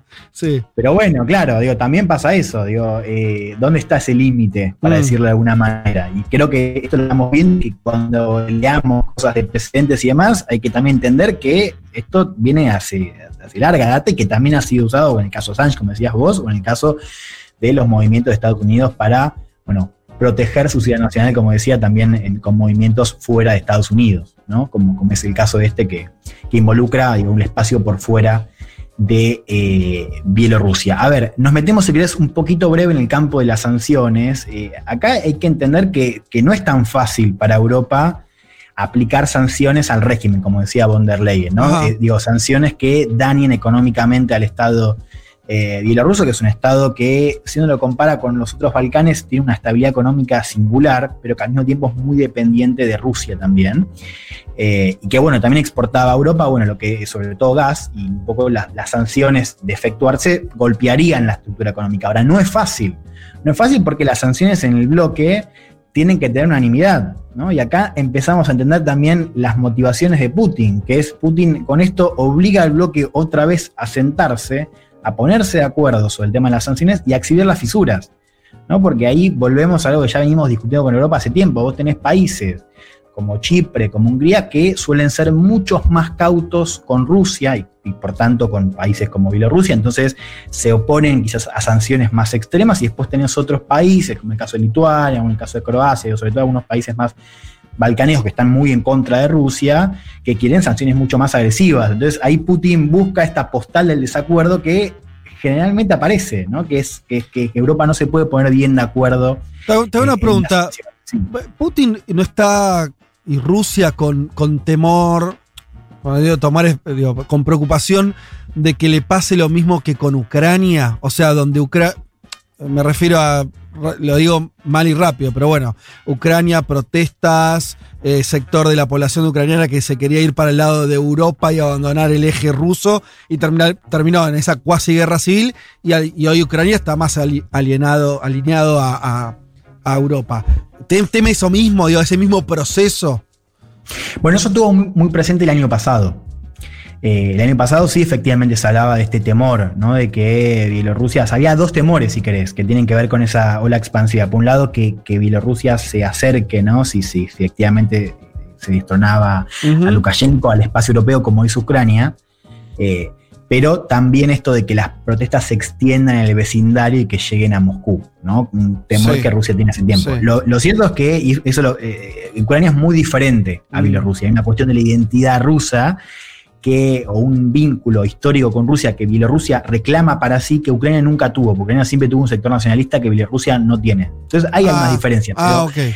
Pero efectivamente Sí. no, pero sí es importante entender que, que- que- Putin cuando piensa en, en el vecindario piensa también en esto, ¿no? En, Mm. en- en las fichas y en también Sí, que claro. estas protestas no se extiendan eh, a su propio país. Eso fue el año pasado y eso también me parece que explica por qué Putin eh, apoyó fuertemente a Lukashenko, si bien lo podía dejar caer, y ahora lo vuelve a hacer, ¿no? Con esta, este plus que yo les contaba recién, que es una oportunidad también de mostrar cómo Europa no se puede poner bien de acuerdo cuando tiene que efectuar sanciones, bueno, profundas. Mencionabas vos, Fede, hace un rato Estados Unidos. Bueno, Estados Unidos se sumó al baile también, pero de una manera muy particular, porque Estados Unidos está pidiendo una investigación detallada sobre lo que sucedió, anunció sanciones a individuos también, pero no se suma a las sanciones anchas que está avisando Europa. ¿Por qué? Bueno, ahí tenemos una posible clave. El 16 de junio, faltan menos de tres semanas, Biden y Putin tienen una cita en Suiza. Va a ser la Ah. primera. Ok. Hay quienes dicen que, bueno, si ya tenés varios, varios temas para discutir, ¿para qué vas a agregar un roce más? Sí. ¿no? Que no es tan necesario al fin y al cabo para Estados Unidos. Qué interesante esa cumbre, ¿eh? Porque todo el tema de los demócratas viendo a Rusia, digo, es un, todo- viene de larga data ese, ese encono con Putin. Ahí se ve reseteo la relación, si todo lo contrario.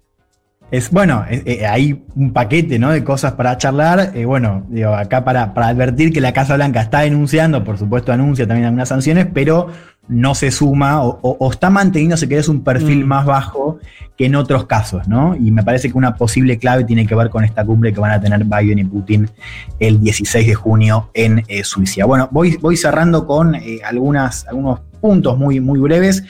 Eh, yo creo que si hacemos este paralelismo con lo que pasó el año pasado, Lukashenko me parece que está demostrando eh, con esta maniobra que se siente más fuerte, ¿no? que está Claro. revitalizado, digo, si no, no, no, no- no va a ser un, un movimiento como, como este, esta detención de, de, de Protasevich es parte también de un cambio de juego interno, ¿no? que incluye un endurecimiento de las leyes eh, de libertad de expresión, también se está restringiendo más el derecho eh, a la protesta, en parte para evitar ¿no? una secuela de lo que fue el movimiento del año pasado. Lukashenko que demuestra también que sigue teniendo por ahora el apoyo eh, del eh, Kremlin. Esta semana aparecieron ¿no? como unas citas eh, muy sintomáticas en algunos medios que, citaban un informe de, la ONG Freedom House de febrero que hablaba sobre esta represión transnacional. Que creo que es un concepto que un poco lo mencionabas vos recién con el caso de Assange, ¿no? que, que un poco tiene que ver con cómo algunos países se las ingenian para encarcelar, para asesinar o, o censurar figuras que están fuera de sus países. Un caso es el de Jamal Khashoggi, por ejemplo, en el consulado saudita en Sí. Turquía. Bueno, ahora Lukashenko me parece que también está innovando con esta. esta Para, esta no entendí. de- Por fuera de sus países, ¿cómo fue eso? La, la formulación que hiciste me, me perdí en el camino. Perdón. No, eh, eh, a ver, encarcelar, o sea, básicamente es, es perseguir eh, figuras, ya Sí. sea para censurarlas, para encarcelarlas, que están fuera de sus límites territoriales. Ah, está bien, por esto del periodista que justo pasaba por arriba de. Claro, bueno, ok. un ejemplo es lo que hizo Arabia Saudita con Jamal Khashoggi, que Sí, fue sí, un sí, saudita en Turquía. Que Bueno, lo mató en su embajada, usó su embajada en Turquía para asesinar a un opositor político. de- Exacto. Eh, bueno, esta ONG lo que está diciendo eh, es que estos casos son cada vez más comunes, cada vez más frecuentes eh, en el mundo. Yo creo que tiene que ver un poco con, con esto de, de por qué hablar hoy de reglas del orden internacional nos suena cada vez más lejano, ¿no? Como, Sí. si, como si estuviéramos diciendo un chiste.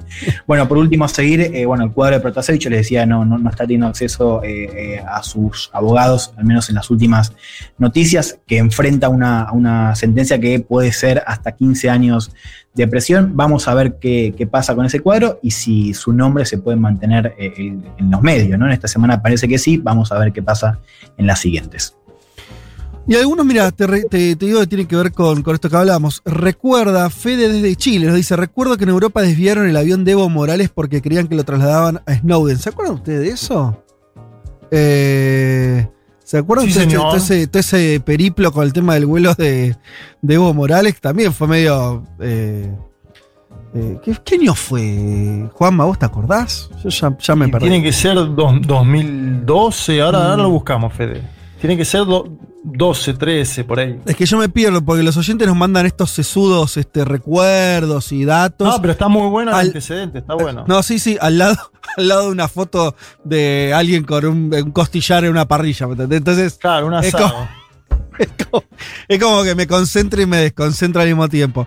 Eh, bueno, nada, hasta ahí entonces. Esa historia, te digo, ese periplo es para una columna de Leti, te digo, el de Evo Morales en Europa esa vez fue increíble. Que además, y, y después Evo tuvo el propio cuando, cuando se tuvo que ir de Bolivia. Que también, ese, ese vuelo ya está más cercano del tiempo. Me acuerdo que lo comentamos mucho acá en el programa, de todo lo, lo que hubo que hacer. También te diría. Lo- los aviones de Evo, ¿no? Habría que hacer. Sí, cuestión geopolítica con México, Claro. Argentina.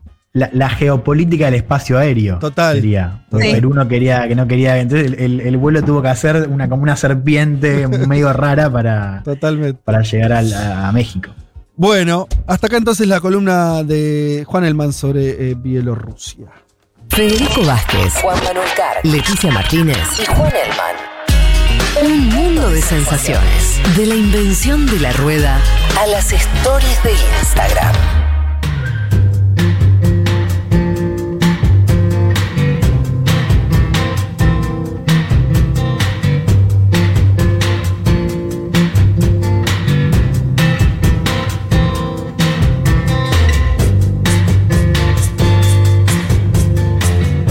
Acá estamos para hacer la canción del mundo que nos trae todos los domingos Pablo 30.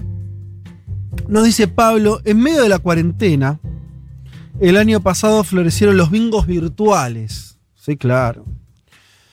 Dice Pablo, vi casos de jóvenes organizando casinos online para eh, transitar eh, una pandemia en una ciudad donde la economía tiene un componente informal muy fuerte, dice Pablo, que vive en Mar del Plata.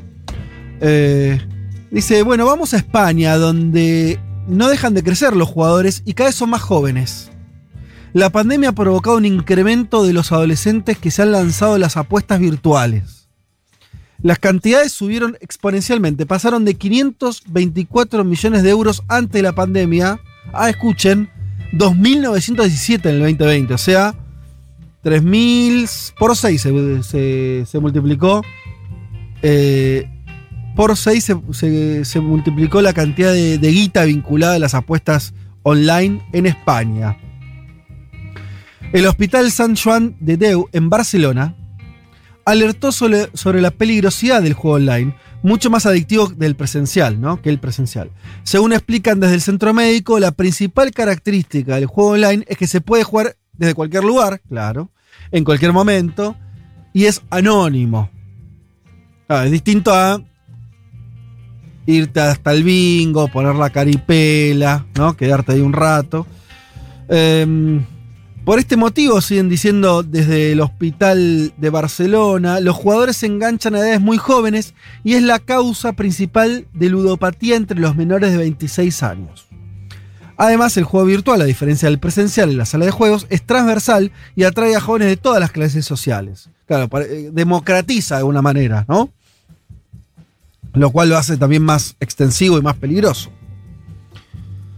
Dios no libre del dinero, queriendo, queriendo, queriéndolo. Dios no libre del dinero, vistiendo, vistiendo, vistiéndolo. Eso nos dice Rosalía en su sencillo Fucking Money Man, que lanzó en el 2019. Lo hace además en catalán, agrega Pablo. La Rosalía es una cantante, compositora, productora y actriz, como bien ustedes saben. El 10 de febrero del 2016 se publicó en Los, eh, publicó Los Ángeles, su primer disco, un proyecto conjunto con el productor y músico Raúl Refri, que se recomienda escuchar, nos dice Pablo 30. El primer proyecto discográfico como solista de Rosalía, titulado El Markel, Mal Querer, perdón, se lanzó el 2 de noviembre del 2018. Se lo presentó como un álbum experimental y conceptual que gira en torno a una relación violenta. Se inspiró en una novela occitana, mira vos, de autor anónimo del siglo XIII, titulado Flamenca. Malamente, que por eso una canción que escucharon, fue un hitazo, eh, fue su primer sencillo, después de allí explotó. Rosalía siempre lo plantea, plantea lo difícil que es ser mujer en la música, pero es interesante, dice Pablo, cómo lo plantea, qué sucede concretamente, por ejemplo con las plataformas de streaming. Escuchen ustedes.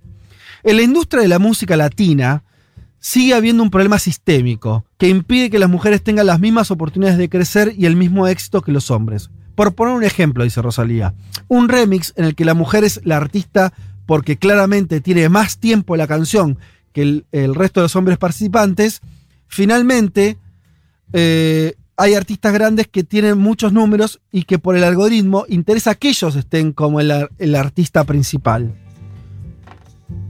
y ella secundario. ¿Se entiende la, diferencia? Eh, o sea, el problema que está contando Rosalía.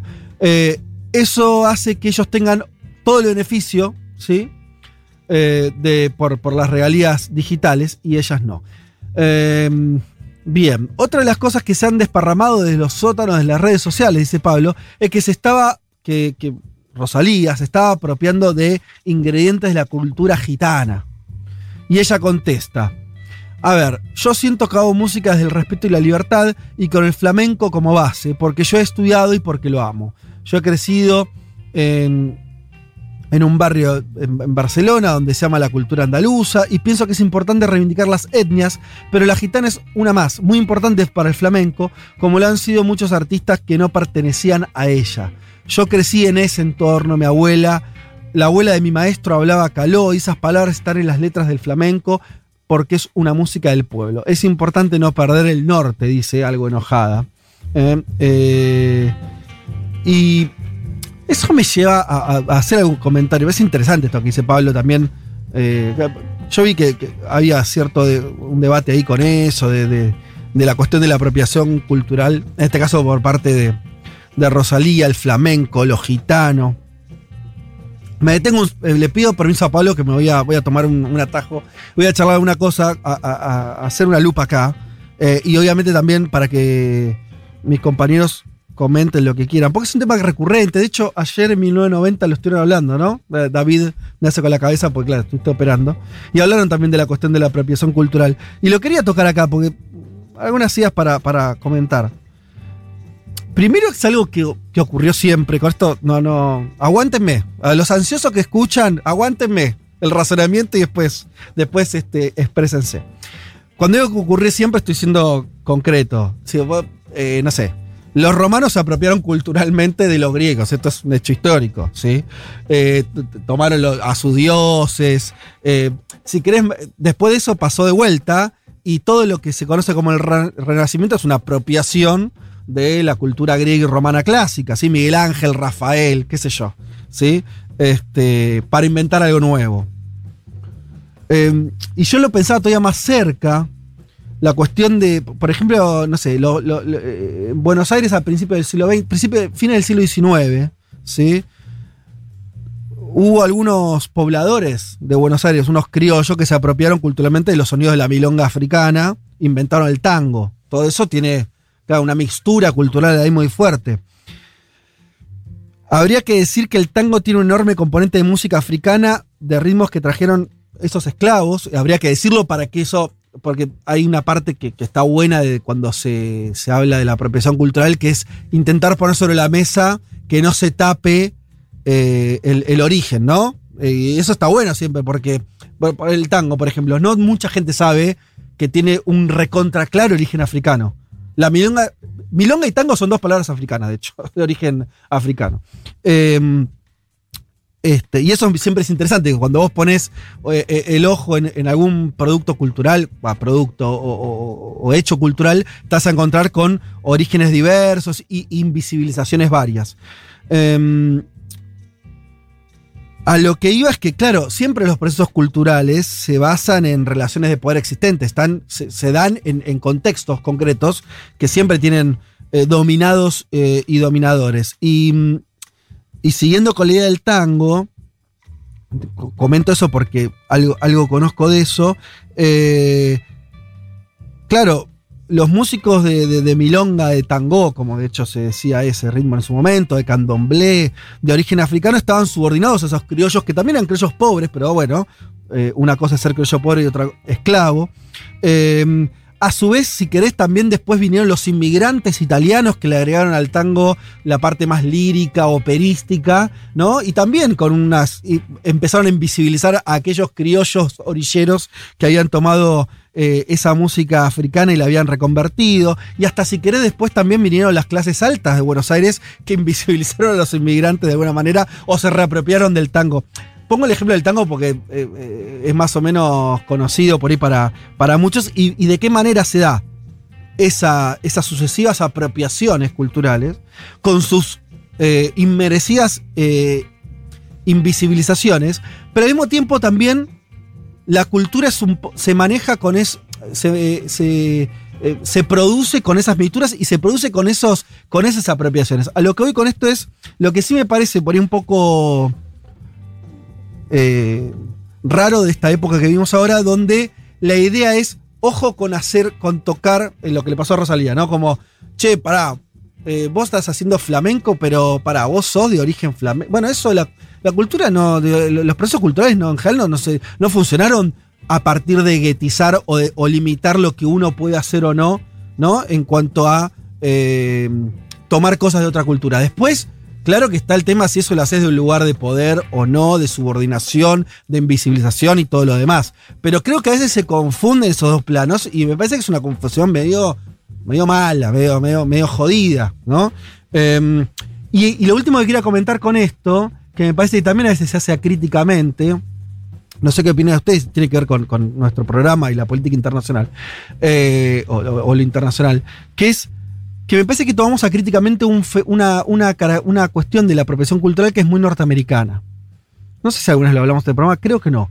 Que es que la apropiación cultural está pensada como fenómeno y como, como, como idea de defensa, en el buen sentido, de decir, che, pará, hay, acá hay una apropiación, esto pertenece a mi cultura, en la raíz norteamericana de una sociedad construida a partir de guetos.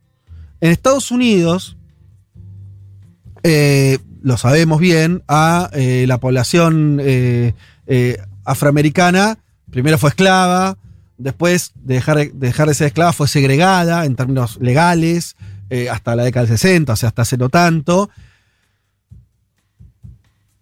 Obviamente se entiende que a partir de esa situación, un mecanismo de defensa de esos sectores sea decir, yo tengo mi- mi acervo cultural, ¿no? O sea, es un lugar de donde pararse de defensa. Pero Estados Unidos lo hizo con la, idea de guetizar culturalmente, lo hizo no solamente con los este, afroamericanos, lo, hicieron con los italianos, con los irlandeses. Si vos Estados Unidos, cada uno tiene su barrio, sus callecitas, sus instituciones. Esto no estoy diciendo que esté ni bien ni mal, es como se construyó Estados Unidos.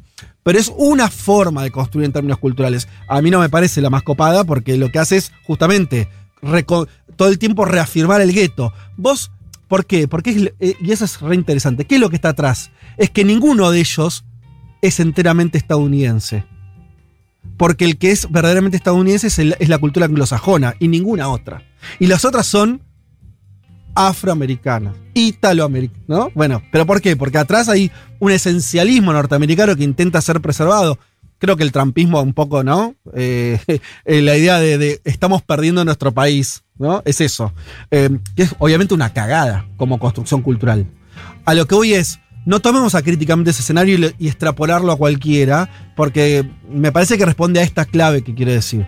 Eh, nada, tomé un poco la excusa de, lo de Rosalía y- y lo que había pasado con la discusión. Si vos ves, claro, ella mezcla el flamenco con el hip hop, con este la- el pop, eh, eh, canta en inglés, canta después en, eh, en, eh, catalán. Bueno, ah, si vos me preguntás, no, no me parece que eso sea eh, una apropiación cultural en términos de, eh, de invisibilizar otras culturas, sino te diría una mixtura cultural de como las tantas que hay. Y la verdad que eh, renegar de eso o pensar que eso es nocivo, me parece que, no sé, me parece medio, medio extraño. Eh, hay todo un debate sobre, sobre, sobre estas cuestiones, pero bueno, nada, quería comentarlo porque, porque además como en la radio, esto, además ayer también estaban hablando del otro lugar, lo estaban hablando, nada que ver, eh, pero, pero también me parece que tiene que ver con una, con una conversación interesante, no sé cómo lo ven ustedes, sé que quieren decir algo, no están obligados. Bueno. Ah, mirá cómo se quedaron callados. Tan, tan tímido, ¿no?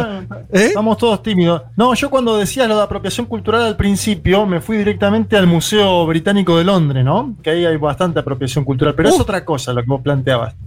Bueno, que claro, a lo que voy es, por supuesto, eh, y, y todo el tiempo se ve, eh, bueno, por supuesto, ahí tenés una apropiación cultural bien Literal. concreta. Apropiación Bastante literal. concreta, ¿no? Me quedé con tus cosas. Sí, pero bueno, eh, yo no sé si era, creo que era la misma Rosalía o alguien más eh, que escuché decir este. eh, no sé, Picasso, por ejemplo, pintaba máscaras africanas, ¿no? hoy por ahí en el contexto cultural nuestro ahora sería eso como visto como una especie de apropiación cultural. Es decir, bueno, qué sé yo, un pintor tiene que, que ¿por qué va a tener esa... eh, ¿Por qué va a ser una demostración de apropiación en términos de poder. O de invisibilización. Eh, pero bueno, nada. A, mí lo que más me, choca es eso de tomar eh, esa, esa dinámica tan norteamericana de ese supuesto respeto por los límites de la, de- de- de- del, otro gueto, como si eso fuera el respeto.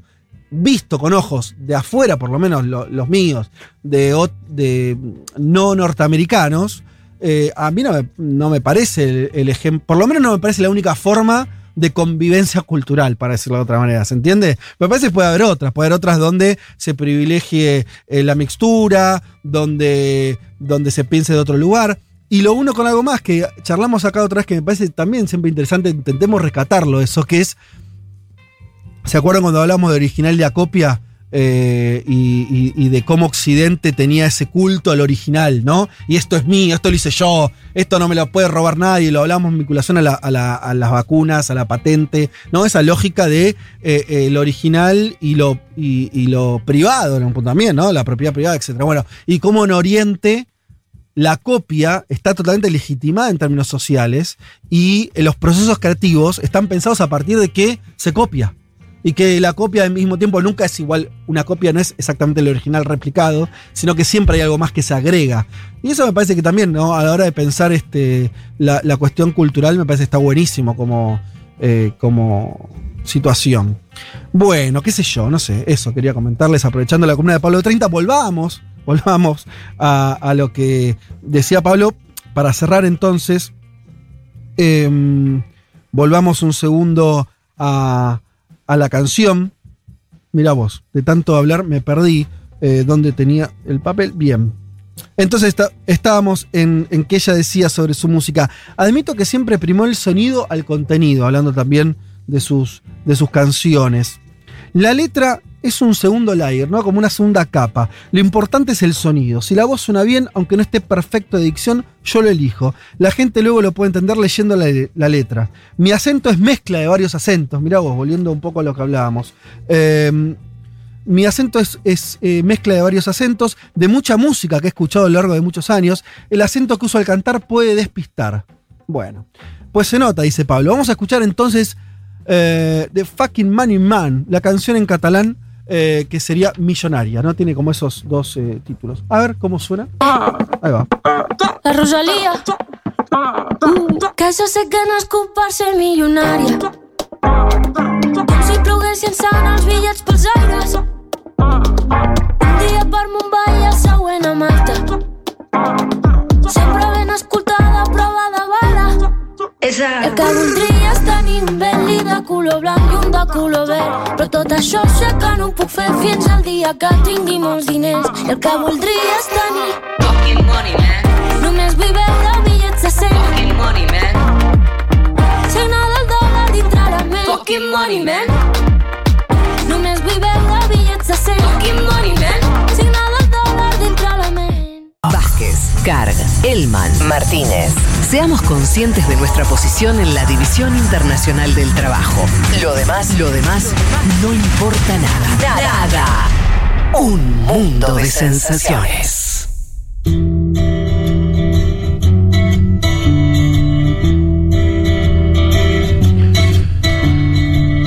Bueno, cayeron muchos mensajes con esto de lo que estuvimos hablando recién.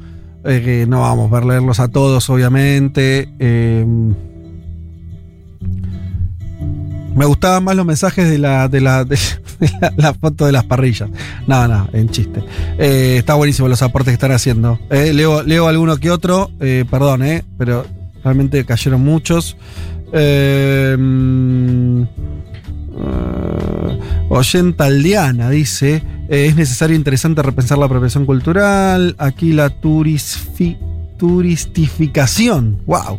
La turistificación fue y es tremenda. Pero cerrarse nunca es una respuesta superadora. Bien, no sé de. de- claro, supongo esta cosa de volverse como un objeto turístico. Estar hablando de un lugar, de alguna ciudad, alguna localidad que tiene ese componente.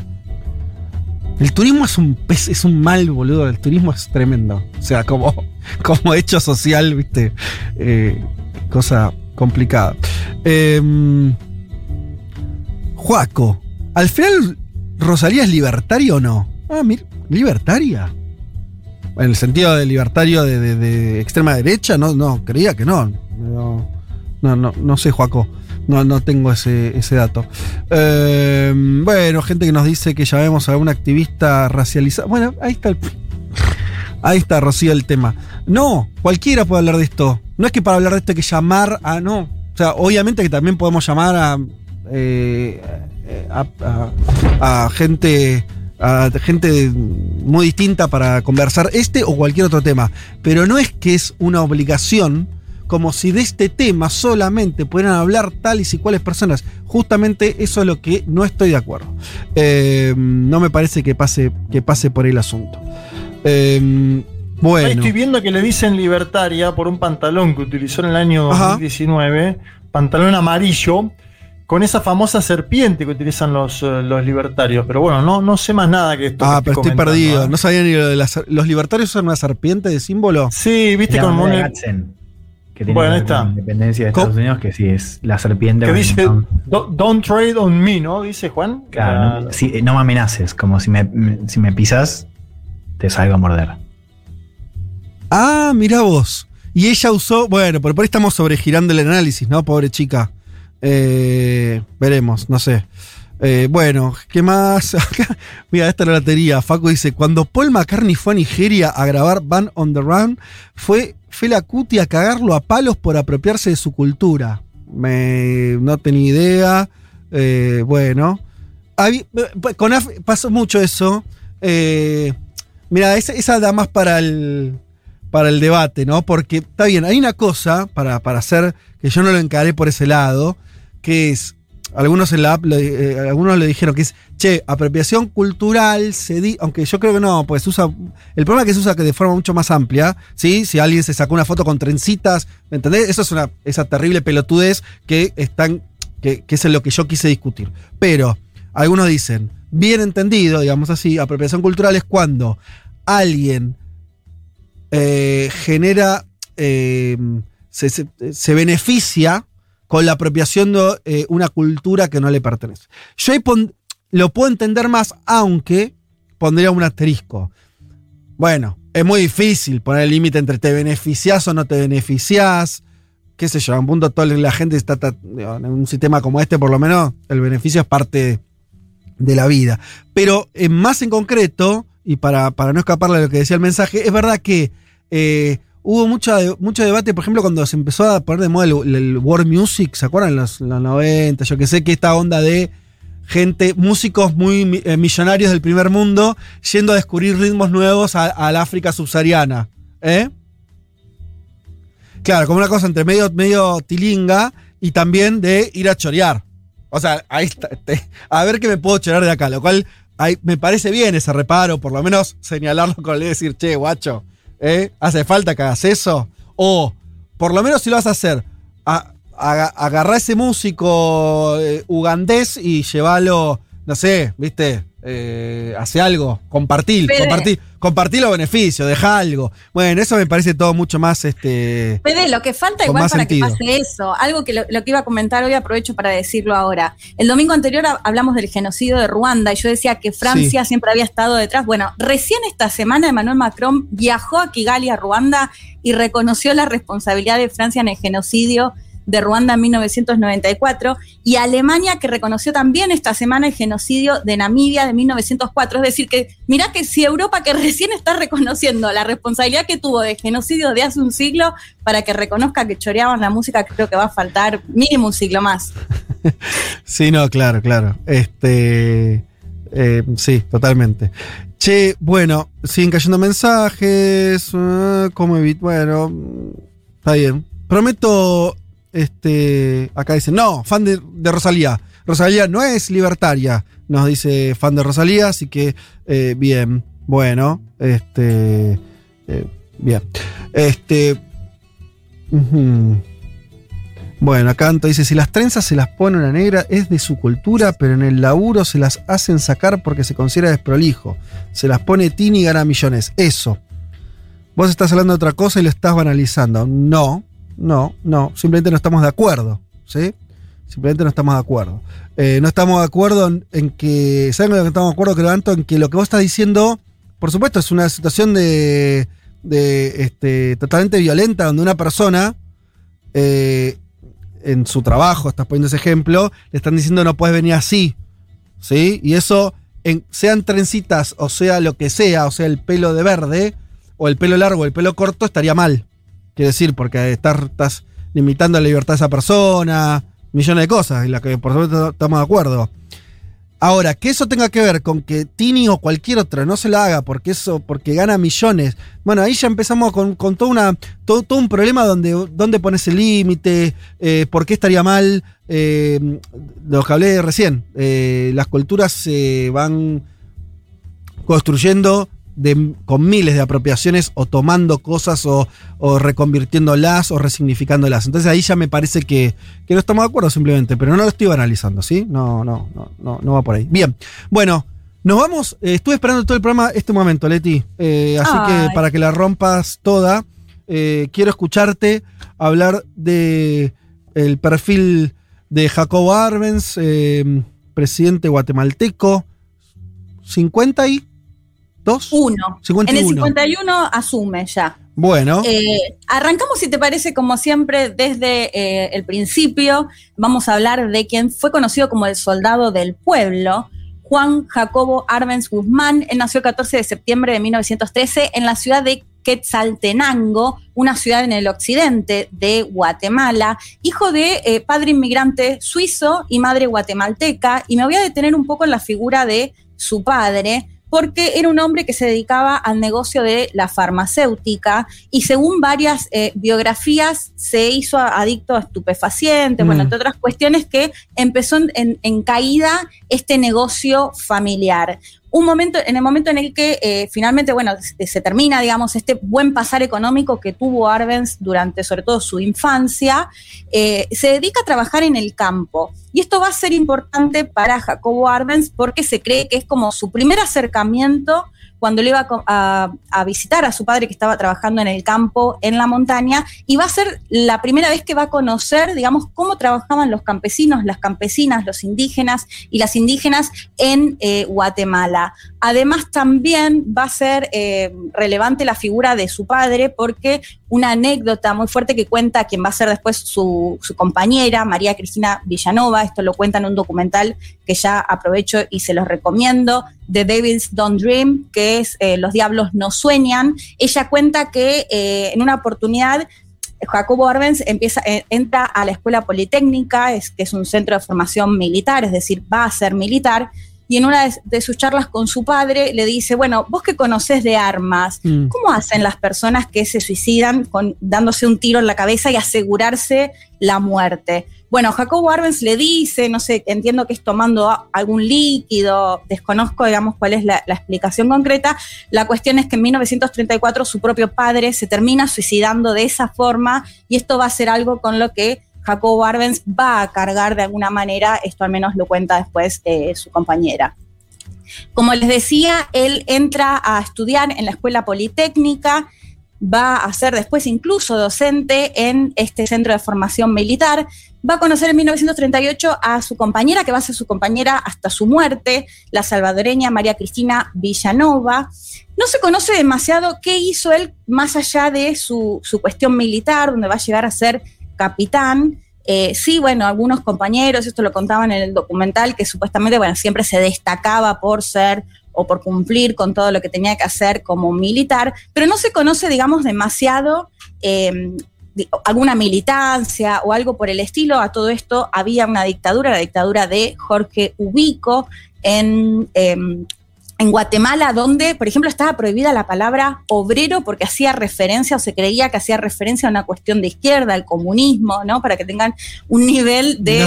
eh, de, de cómo era la dictadura de Ubico, no había habido Sí. elecciones presidenciales. Y entonces en 1944 se conoce la el 20 de octubre se da un levantamiento por parte de un grupo de militares que derrocan a Mm. Jorge Ubico. Esto se va a conocer después como incluso la Revolución de Octubre, porque, bueno, había sido en este mes de 1934. Jacobo Arbenz en este momento, en- para este momento tenía 31 años. Quien va a gobernar, y esto es una parte muy importante, muy relevante eh, de Guatemala, va a ser Juan José Arevalo en 1945, que va a ser el primer presidente electo democráticamente que se da justamente después de esta Sí. eh, revolución que les contaba. Jacobo Arbenz va a ser ministro de Defensa. Arevalo había estudiado acá en la Universidad de La Plata, va después a Guatemala, bueno, forma parte de esto que se conoce como Revolución de Octubre, como les decía. Y acá se va a dar una situación que yo diría que esta es como la gran sombra, si se quiere, de Jacobo Arbenz, porque Juan José Arevalo va a gobernar entre 1945 y 1951, en realidad hasta que asume en 1950, que son las elecciones. Y quien se suponía que tenía que eh, ser el sucesor, Javier Arana, muere en una situación media extraña de un tiroteo, les decía, eh, Jacobo Arbenz era ministro de Defensa, y ahí hay una sombra acerca de qué participación tuvo Jacobo Arbenz en este asesinato que lo dejó o le dejó abierto el camino para que sea él el próximo candidato a presidente, que de hecho termina ganando las elecciones en 1950 y asume en 1951 como presidente de Guatemala. Y ella asume Eh, ya con un. O sea, hace una campaña con un, con, con- con un discurso reformista o, o no tanto todavía. O sea, es- Sí, de hecho ya el, el gobierno anterior que se van a conocer, el gobierno de Arevalo y el gobierno de Jacobo Arben se van a, comer- a conocer como la década de oro, Ajá. la primavera. eh, ya durante el gobierno de Arevalo se empiezan a dar algunos cambios que después va a continuar Arbenz, como por ejemplo la creación del código de trabajo. Ahora eh, la especialista que consulté lo va a explicar mejor cuál era la situación sobre todo de los campesinos y de los indígenas durante la dictadura de Ubico. Así que sí, ya venían, digamos, con ese discurso que una vez que llega Jacobo Arbenz en 1951, lo va a implementar eh, con mayor fuerza, digamos. A todo esto, un contexto que hay que dar porque es muy clave. eh, Guatemala tenía prácticamente todo privatizado. La compañía que es, eh, United Fruit Company norteamericana manejaba absolutamente todo, desde el puerto al ferrocarril, todo corría por cuenta de esta compañía. Esto para que entendamos un poco porque lo que va a pasar es que Jacobo Arbenz va a llegar un poco con esta idea de, eh, de empezar a nacionalizar, de hecho va a crear la hidroeléctrica nacional Marinalá, va a crear una carretera que va a decir que lo va a hacer para tener que, para que el Estado también pueda manejar, digamos, cómo van eh, los productos, entre otras cuestiones en, en este sentido, pero que sin duda la más relevante tiene que ver con Incluso el jefe de gobierno de la ciudad que la judicializó. Bueno. Lunes a viernes. De 7 a 9 de la mañana. Ayer Nicolás Kreplak mencionaba la posibilidad, o en realidad la idea, de posponer o ser más flexible respecto del tema de la organización de la Copa América acá en la Argentina. ¿Existe la posibilidad de que se posponga o no? Un análisis distinto entre mates y lagañas. Mirá, no, de que se posponga creo que no, porque esa, la organización del campeonato la hace Conmebol. ¿Y que no lo haga la Argentina? Posponerlo no es una posibilidad. Si no lo hacemos nosotros, se, se, se hará en otro país. Ahora dicen. Roberto Fernández confirmó que se le va a iniciar en términos personales una querella a la presidenta del PRO por la denuncia que hizo de presuntas coimas en el acuerdo con Pfizer. ¿Por qué crees que el debate político se da eh, en estas condiciones? Madruga para que nadie te madrugue. Va a tener que, que responder en la justicia Patricia Burri lo que, lo que dicen los medios. Patricia Burri lo que quiere provocar son titulares de diario, solamente le interesa eso porque ella está pensando en la próxima elección. Exprimimos al jefe de gabinete de la Nación, Santiago Cafiero. Futurock. Futurock. Democratizando incomodidades. Vázquez, Carg, Elman, Martínez. Seamos conscientes de nuestra posición en la División Internacional del Trabajo. Lo demás, lo demás, no importa nada. Nada. Un mundo de sensaciones.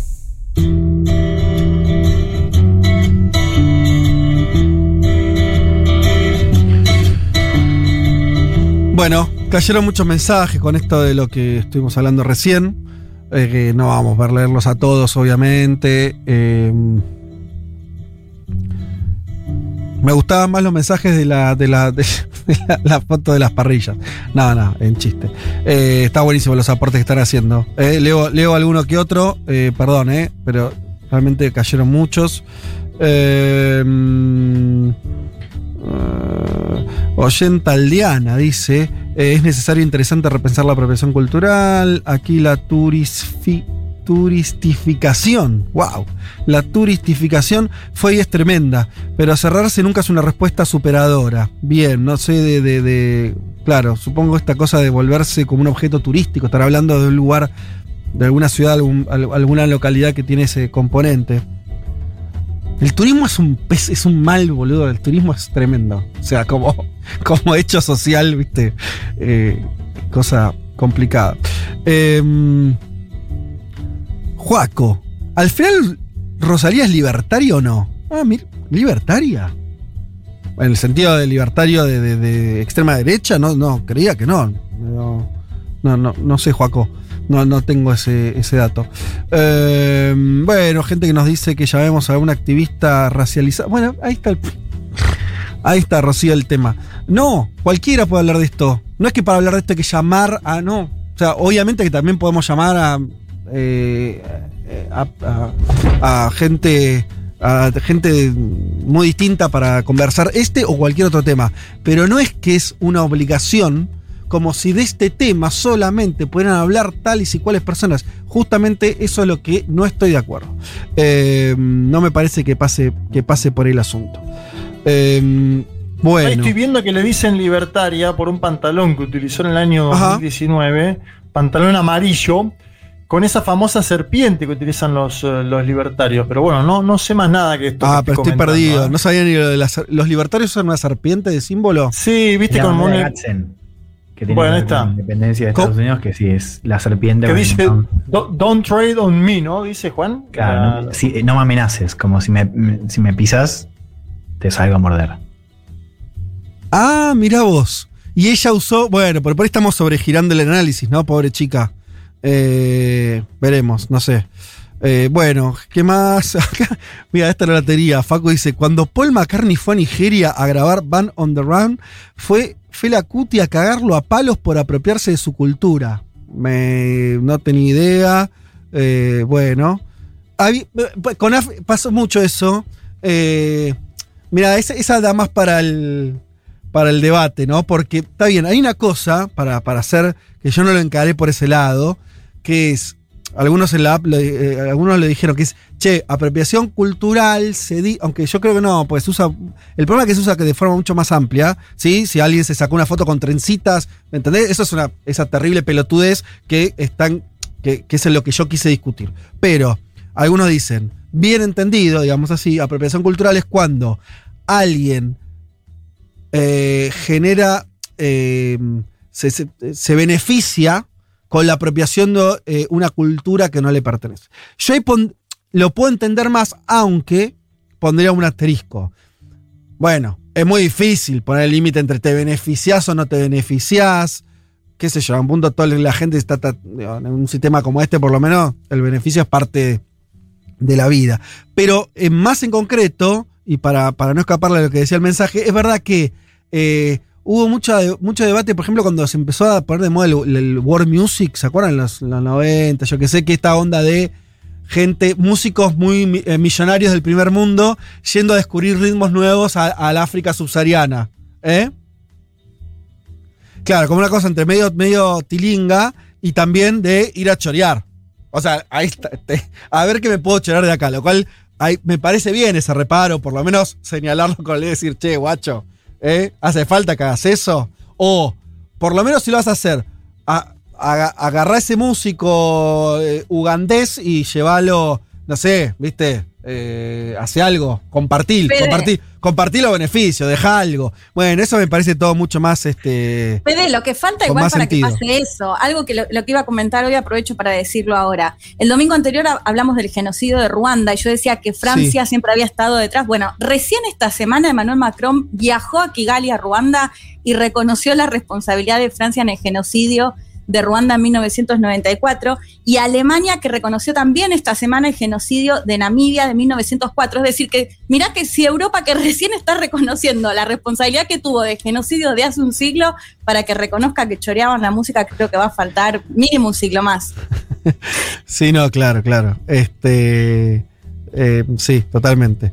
Che, bueno, siguen cayendo mensajes. ah, ¿Cómo evitar? Bueno, está bien. Prometo.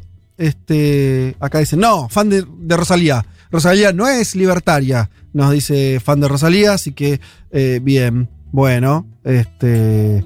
eh, bien. Este.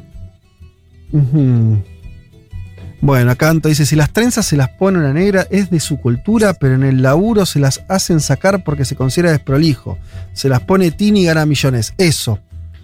Vos estás hablando de otra cosa y lo estás banalizando. No, no, no. Simplemente no estamos de acuerdo. ¿Sí? Simplemente no estamos de acuerdo.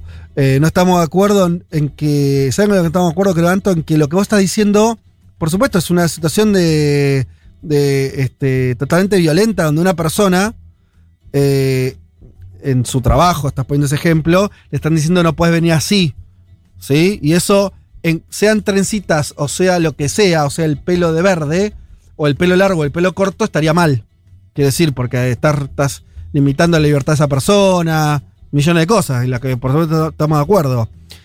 Ahora, que eso tenga que ver con que Tini o cualquier otra no se la haga porque eso, porque gana millones. Bueno, ahí ya empezamos con, con todo, una, todo, un problema donde, donde pones el límite, eh, por qué estaría mal. eh, lo que hablé recién. eh, las culturas se van construyendo de- con miles de apropiaciones o tomando cosas o, o reconvirtiéndolas o resignificándolas. Entonces ahí ya me parece que, que no estamos de acuerdo simplemente, pero no lo estoy analizando, ¿sí? No, no, no, no, no va por ahí. Bien, bueno, nos vamos. eh, estuve esperando todo el programa este momento, Leti. eh, así Ay. que para que la rompas toda, eh, quiero escucharte hablar de el perfil de Jacobo Arbenz, presidente guatemalteco,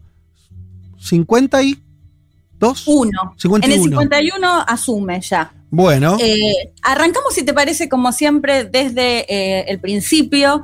Vamos a hablar de quien fue conocido como el soldado del pueblo, Juan Jacobo Arbenz Guzmán. Él nació el 14 de septiembre de 1913 en la ciudad de Quetzaltenango, una ciudad en el occidente de Guatemala, hijo de eh, padre inmigrante suizo y madre guatemalteca. Y me voy a detener un poco en la figura de su padre, porque era un hombre que se dedicaba al negocio de la farmacéutica y según varias eh, biografías se hizo adicto a estupefacientes, Mm. bueno, entre otras cuestiones que empezó en, en- en caída este negocio familiar.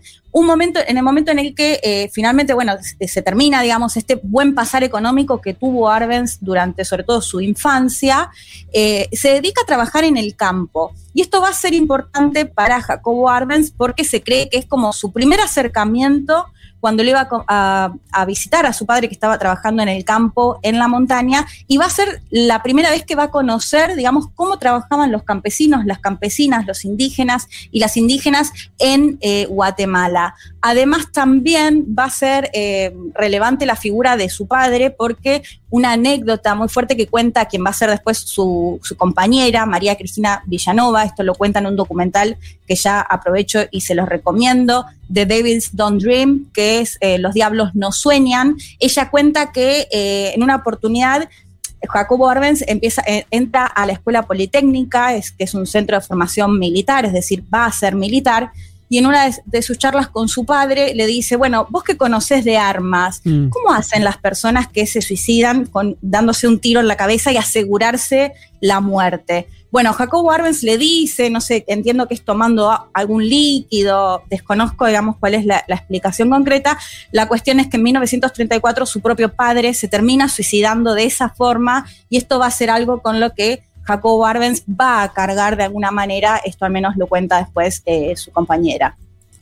Como les decía, él entra a estudiar en la escuela politécnica, va a ser después incluso docente en este centro de formación militar, va a conocer en 1938 a su compañera, que va a ser su compañera hasta su muerte, la salvadoreña María Cristina Villanova. No se conoce demasiado qué hizo él más allá de su, su cuestión militar, donde va a llegar a ser capitán. Eh, sí, bueno, algunos compañeros, esto lo contaban en el documental, que supuestamente, bueno, siempre se destacaba por ser o por cumplir con todo lo que tenía que hacer como militar, pero no se conoce, digamos, demasiado di- alguna militancia o algo por el estilo. A todo esto había una dictadura, la dictadura de Jorge Ubico en, em, en Guatemala, donde, por ejemplo, estaba prohibida la palabra obrero porque hacía referencia o se creía que hacía referencia a una cuestión de izquierda, al comunismo, ¿no? Para que tengan un nivel de, No. eh, de, de cómo era la dictadura de Ubico, no había habido Sí. elecciones presidenciales. Y entonces en 1944 se conoce la, el 20 de octubre se da un levantamiento por parte de un grupo de militares que derrocan a Mm. Jorge Ubico. Esto se va a conocer después como incluso la revolución de octubre, porque, bueno, había sido en este mes de 1934. Jacobo Arbenz en este momento, en, para este momento tenía 31 años. Quien va a gobernar, y esto es una parte muy importante, muy relevante eh, de Guatemala, va a ser Juan José Arevalo en 1945, que va a ser el primer presidente electo democráticamente que se da justamente después de esta eh, revolución que les contaba.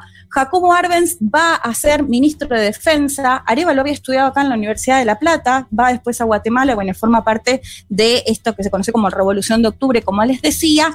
Y acá se va a dar una situación que yo diría que esta es como la gran sombra, si se quiere, de Jacobo Arbenz, porque Juan José Arevalo va a gobernar entre 1945 y 1951, en realidad hasta que asume 1950, que son las elecciones. Y quien se suponía que tenía que eh, ser el sucesor, Javier Arana, muere en una situación media extraña de un tiroteo, les decía, eh, Jacobo Arbenz era ministro de Defensa, y ahí hay una sombra acerca de qué participación tuvo Jacobo Arbenz en este asesinato que lo dejó o le dejó abierto el camino para que sea él el próximo candidato a presidente, que de hecho termina ganando las elecciones en 1950 y asume en 1951 como presidente de Guatemala. Y ella asume Eh, ya con un. O sea, hace una campaña con un, con, con- con un discurso reformista o, o no tanto todavía. O sea, es- Sí, de hecho ya el, el gobierno anterior que se van a conocer, el gobierno de Arevalo y el gobierno de Jacobo Arben se van a, comer- a conocer como la década de oro, Ajá. la primavera. eh, ya durante el gobierno de Arevalo se empiezan a dar algunos cambios que después va a continuar Arbenz, como por ejemplo la creación del código de trabajo. Ahora eh, la especialista que consulté lo va a explicar mejor cuál era la situación sobre todo de los campesinos y de los indígenas durante la dictadura de Ubico. Así que si ya venían, digamos, con ese discurso que una vez que llega Jacobo Arbenz en 1951, lo va a implementar eh, con mayor fuerza, digamos. A todo esto, un contexto que hay que dar porque es muy clave. eh, Guatemala tenía prácticamente todo privatizado. La compañía que es, eh, United Fruit Company norteamericana manejaba absolutamente todo, desde el puerto al ferrocarril, todo corría por cuenta de esta compañía. Esto para que entendamos un poco porque lo que va a pasar es que Jacobo Arbenz va a llegar un poco con esta idea de, eh, de empezar a nacionalizar, de hecho va a crear la hidroeléctrica nacional Marinalá, va a crear una carretera que va a decir que lo va a hacer para tener que, para que el Estado también pueda manejar, digamos, cómo van eh, los productos, entre otras cuestiones en, en este sentido, pero que sin duda la más relevante tiene que ver con la reforma agraria. Y ahora sí, si les parece, escuchamos a Cindy Poroj. Ella es politóloga y docente de la Universidad de San Carlos de Guatemala, o sea, guatema- guatemalteca, que nos contaba un poco acerca de cuál era la situación de los campesinos y de los indígenas eh, previo a la llegada de Arbenz, las leyes que permitían incluso asesinar a un campesino si estaba en, en territorio de quien, digamos, que el dueño po- podía asesinarlo y esto era legal. Si les parece, escuchamos a Cindy Porok que nos contaba acerca de esto. El decreto 1816 que establecía el derecho de los finqueros a portar armas y matar al campesino sorprendido en su propiedad. También había una ley de peonaje. Esta establecía que los campesinos o la población indígena sobre todo debía prestar servicios dentro de las fincas. Era un régimen prácticamente colonial. Y luego eh, los gobiernos previos también establecían o garantizaban mano de obra gratuita prácticamente a los grandes terratenientes. Estos son algunos de los cambios que se implementaron a través de códigos de trabajo y posteriormente la tan cuestionada y por la cual se le califica incluso de comunista a Arbenz, un decreto 800 que garantizaba el uso de tierras ociosas que no tenían algún servicio para que los campesinos o población indígena sobre todo pudiera cultivarlas y sacar algún beneficio. Esto de- definitivamente fue generando malestar dentro de esta élite económica que había asegurado su poder económico garantizándose mano de obra gratuita y mano de obra forzada, barata, en complicidad con el Estado liberal. Bueno, una situación ahí como Cindy Proc lo contaba, los campesinos, los indígenas no podían ser dueños de eh, las tierras, solo se le daba a la oligarquía, a la élite, esto de que la ley avalaba que se asesine a un campesino si estaba en territorio de, digamos, que, que el dueño de, del tierra podía, de la tierra podía asesinarlo directamente No, es una y lo encontraba ahí, y esto legal, Sí, ¿no? Esto sí, sí. En la ley. Y bueno, y lo que va a hacer es esta reforma agraria que, como lo contaba eh, Cindy también, va a ser, va a buscar que todas aquellas tierras osos- ociosas, o sea, que no estén eh, siendo cultivadas, sean expropiadas, pero incluso lo contaba la nieta de Arbenz, que veía una entrevista que le hicieron también, que, que tenía que pasar un año, o sea, que se tenían que comprobar varias cosas para finalmente para que finalmente esa tierra sea expropiada y puedan los campesinos y los indígenas ser dueños de esta tierra. Bueno, por supuesto, este, como les decía, si bien eran varias las políticas públicas que habían llevado adelante, un código de trabajo que intentaba regular toda esta mano de obra barata, como lo contaba eh, Cindy, sin duda el tema de la reforma agraria, de buscar que todos aquellos que no habían tenido la posibilidad de tener sus propias tierras para cultivar, la tengan, fue como eh, eh, la gota que rebalsó el vaso y eh, finalmente lo que termina pasando, les decía que Jacobo Arbenz asumió en el 51, va a gobernar hasta el 53 y va a ser el primer golpe de Estado, o sea, la, nieta de Arbenz contaba que al menos in- sufrió 48 intentos de golpe de Estado en estos tres años. Se calcula que Arevalo, que había sido el presidente anterior, había también, eh, habían intentado como al menos 30 veces dar un golpe de Estado.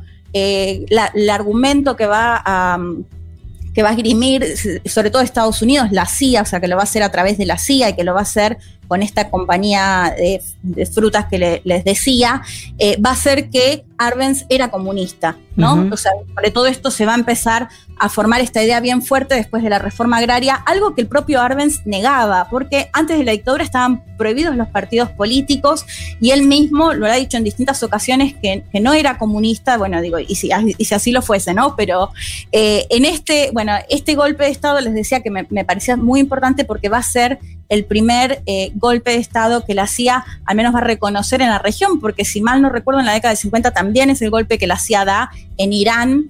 Eh, pero bueno, vamos a escuchar si les parece nuevamente a Cindy Porok, que ella nos contaba acerca de cómo fue este golpe de Estado en Guatemala en 1954. En junio de 1954, finalmente las Fuerzas Armadas de Estados Unidos, con el apoyo de varios gobiernos de América Central, hicieron una ofensiva final en la ciudad de Guatemala y en el país, por lo cual eh, Arbenz se vio obligado a renunciar. Pero una de las imágenes que a todos los guatemaltecos nos ha quedado grabado y es la humillación pública que tuvo que sufrir Jacobo Arbenz al salir del país. Se le denunció incluso de poseer joyas que había comprado con el erario, con fondos del erario público, por lo que lo hicieron desnudarse frente a las cámaras eh, en un acto de total humillación. Él tuvo que buscar asilo político en Europa, el cual por el cual tuvo muchas complicaciones ante la campaña de desprestigio que había realizado la CIA, debiendo eh, exiliarse por algunos por algunas temporadas en República Checa, incluso China y finalmente pues algunos años en Uruguay y Cuba.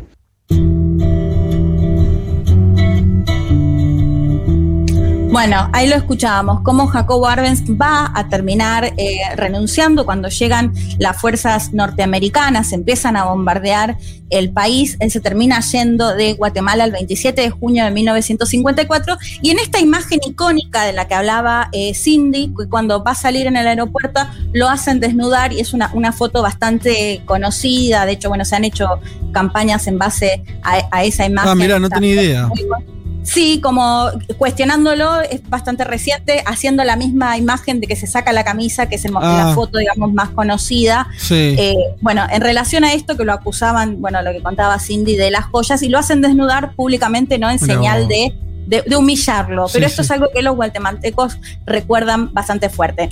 Eh, está el último discurso de Arbenz cuando eh, empieza, llegan las fuerzas de, eh, de seguridad estadounidenses, le dan el golpe de Estado. Y si les parece, lo escuchamos porque me pareció realmente muy claro, lo repito, esto pasó en el 54 y él cuestiona por qué Estados Unidos está haciendo esto y dice que espera que no sea lo- o, o que no pase lo mismo en los países latinoamericanos. Lo escuchamos el último discurso de Arbenz en el poder.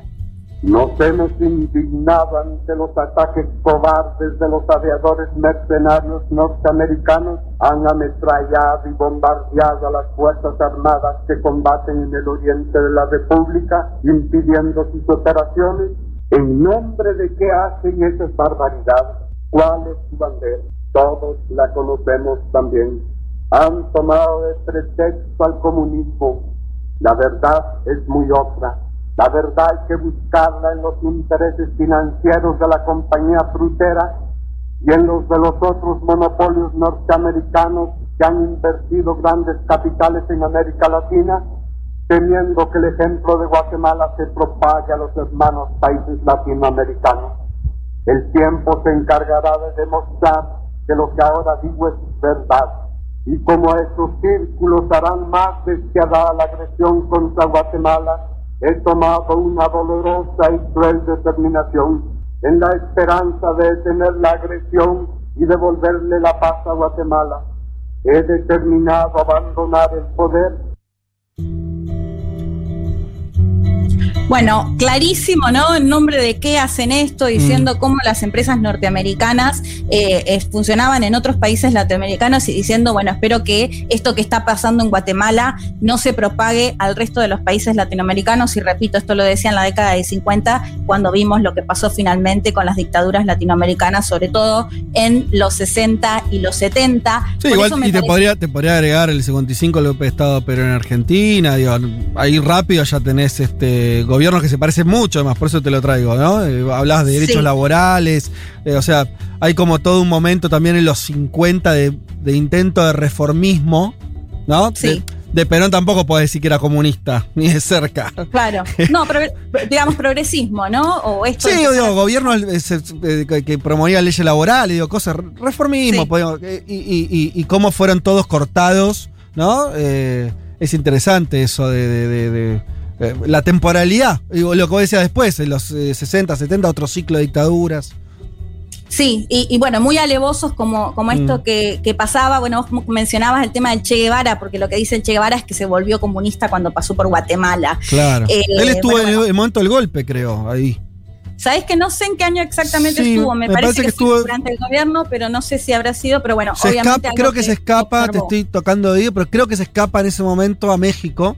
Eh, creo que es así. Este, y, y- y- y ve, ve esa secuencia de- del golpe, del gobierno cayéndose, etcétera. Muy alevosa. Bueno, lo que va a pasar con Jacob Arbenz es que finalmente se va de Guatemala. Mm. Lo que va a pasar es que eh, la CIA había hecho tanta, digamos, eh, tanta propaganda en su contra que le va a resultar muy difícil que lo quieran recibir. Se calcula que a lo largo de toda la historia, después del 54, estuvo en más de 10 países que iban, como lo mencionaba Cindy antes, desde México, Uruguay, a Cuba, a República Checa, entre China, Francia, entre otros países. Jacobo Arbenz en más de una ocasión dijo que su sueño era poder volver a Guatemala, algo que no pudo hacer nunca. ¿Nunca más volvió? Nunca más volvió, no lo dejaron eh, volver. Eh, él muere, bueno, él tiene un hecho muy, muy puntual que es eh, el, 20 el 5 de octubre de 1965, Arabella, una de sus tres hijas, dos hijos y una hija, se suicida. Esto va a ser un golpe muy fuerte para él. Ya les había contado además que también se había suicidado su padre. Esto lo va a dejar muy golpeado. Además, otra situación que contaba la esposa, como les contaba en este documental, es que no podían dar entrevistas, no podían hablar con los medios de comunicación, se lo tenían terminantemente prohibido. Y va a morir el 27 de enero de 1971 en México. En, es encontrado muerto en la bañera de su casa en una situación también muy extraña y que nunca se investigó Oh. en eh, profundidad. Tenía 57 años y. Ah, era eh, re joven el tipo. re joven. O sea, para falleció cuando se muere tiene 57 años. en el 71. O sea que el golpe tenía trein- no tenía 40 años.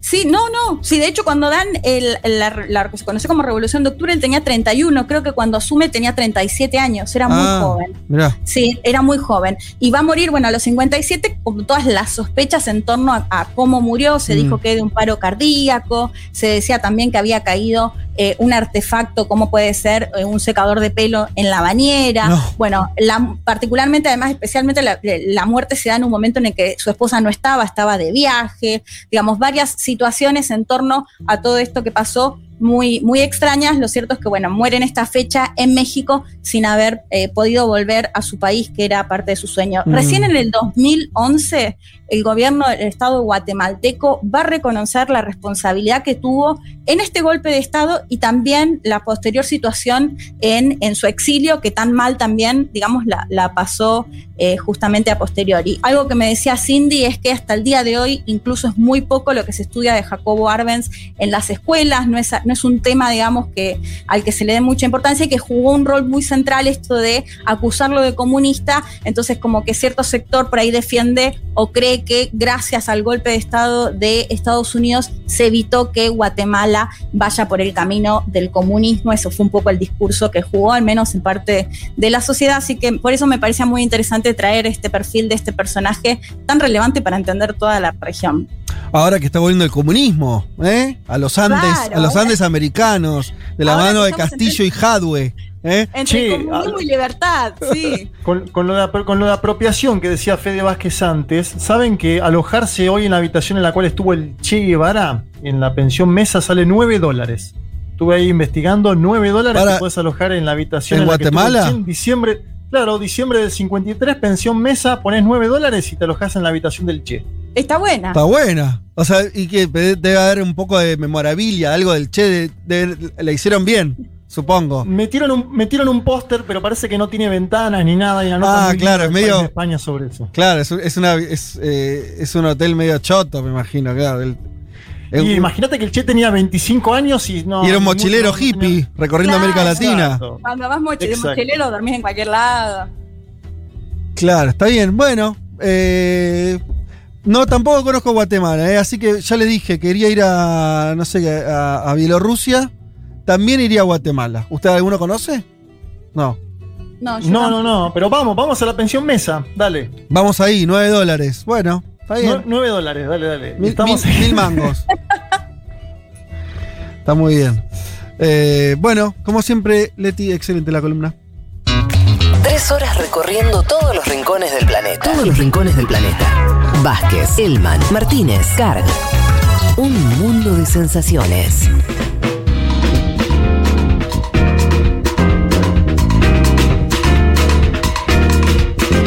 Muy bien, se va terminando este programa. Mirá qué puntualidad, ya, ya, ya me asusta mi, puntualidad, David.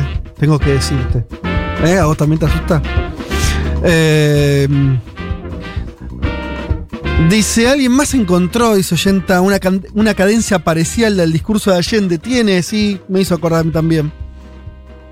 Hay algo Sí, ahí. Y, y la situación también es bastante similar, Lo, lamentablemente. lo- sí, el suicidio ahí dando vuelta. Bueno, por más que él no, no, no, no sale muerto en la casa de gobierno, como, como contaste, se, se exilió.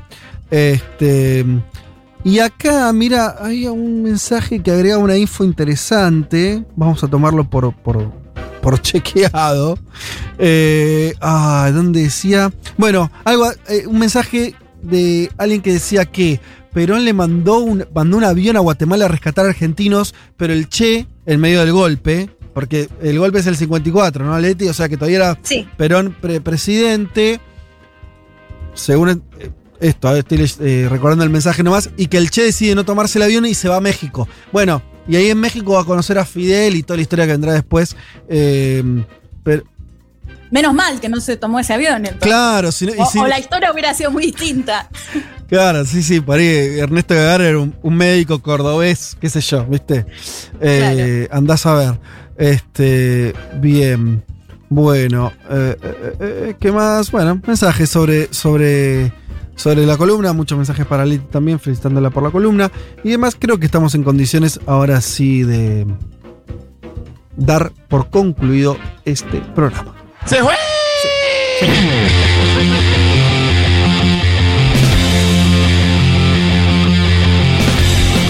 Eh, señoras y señores, eh, muchas tardes y buenas gracias.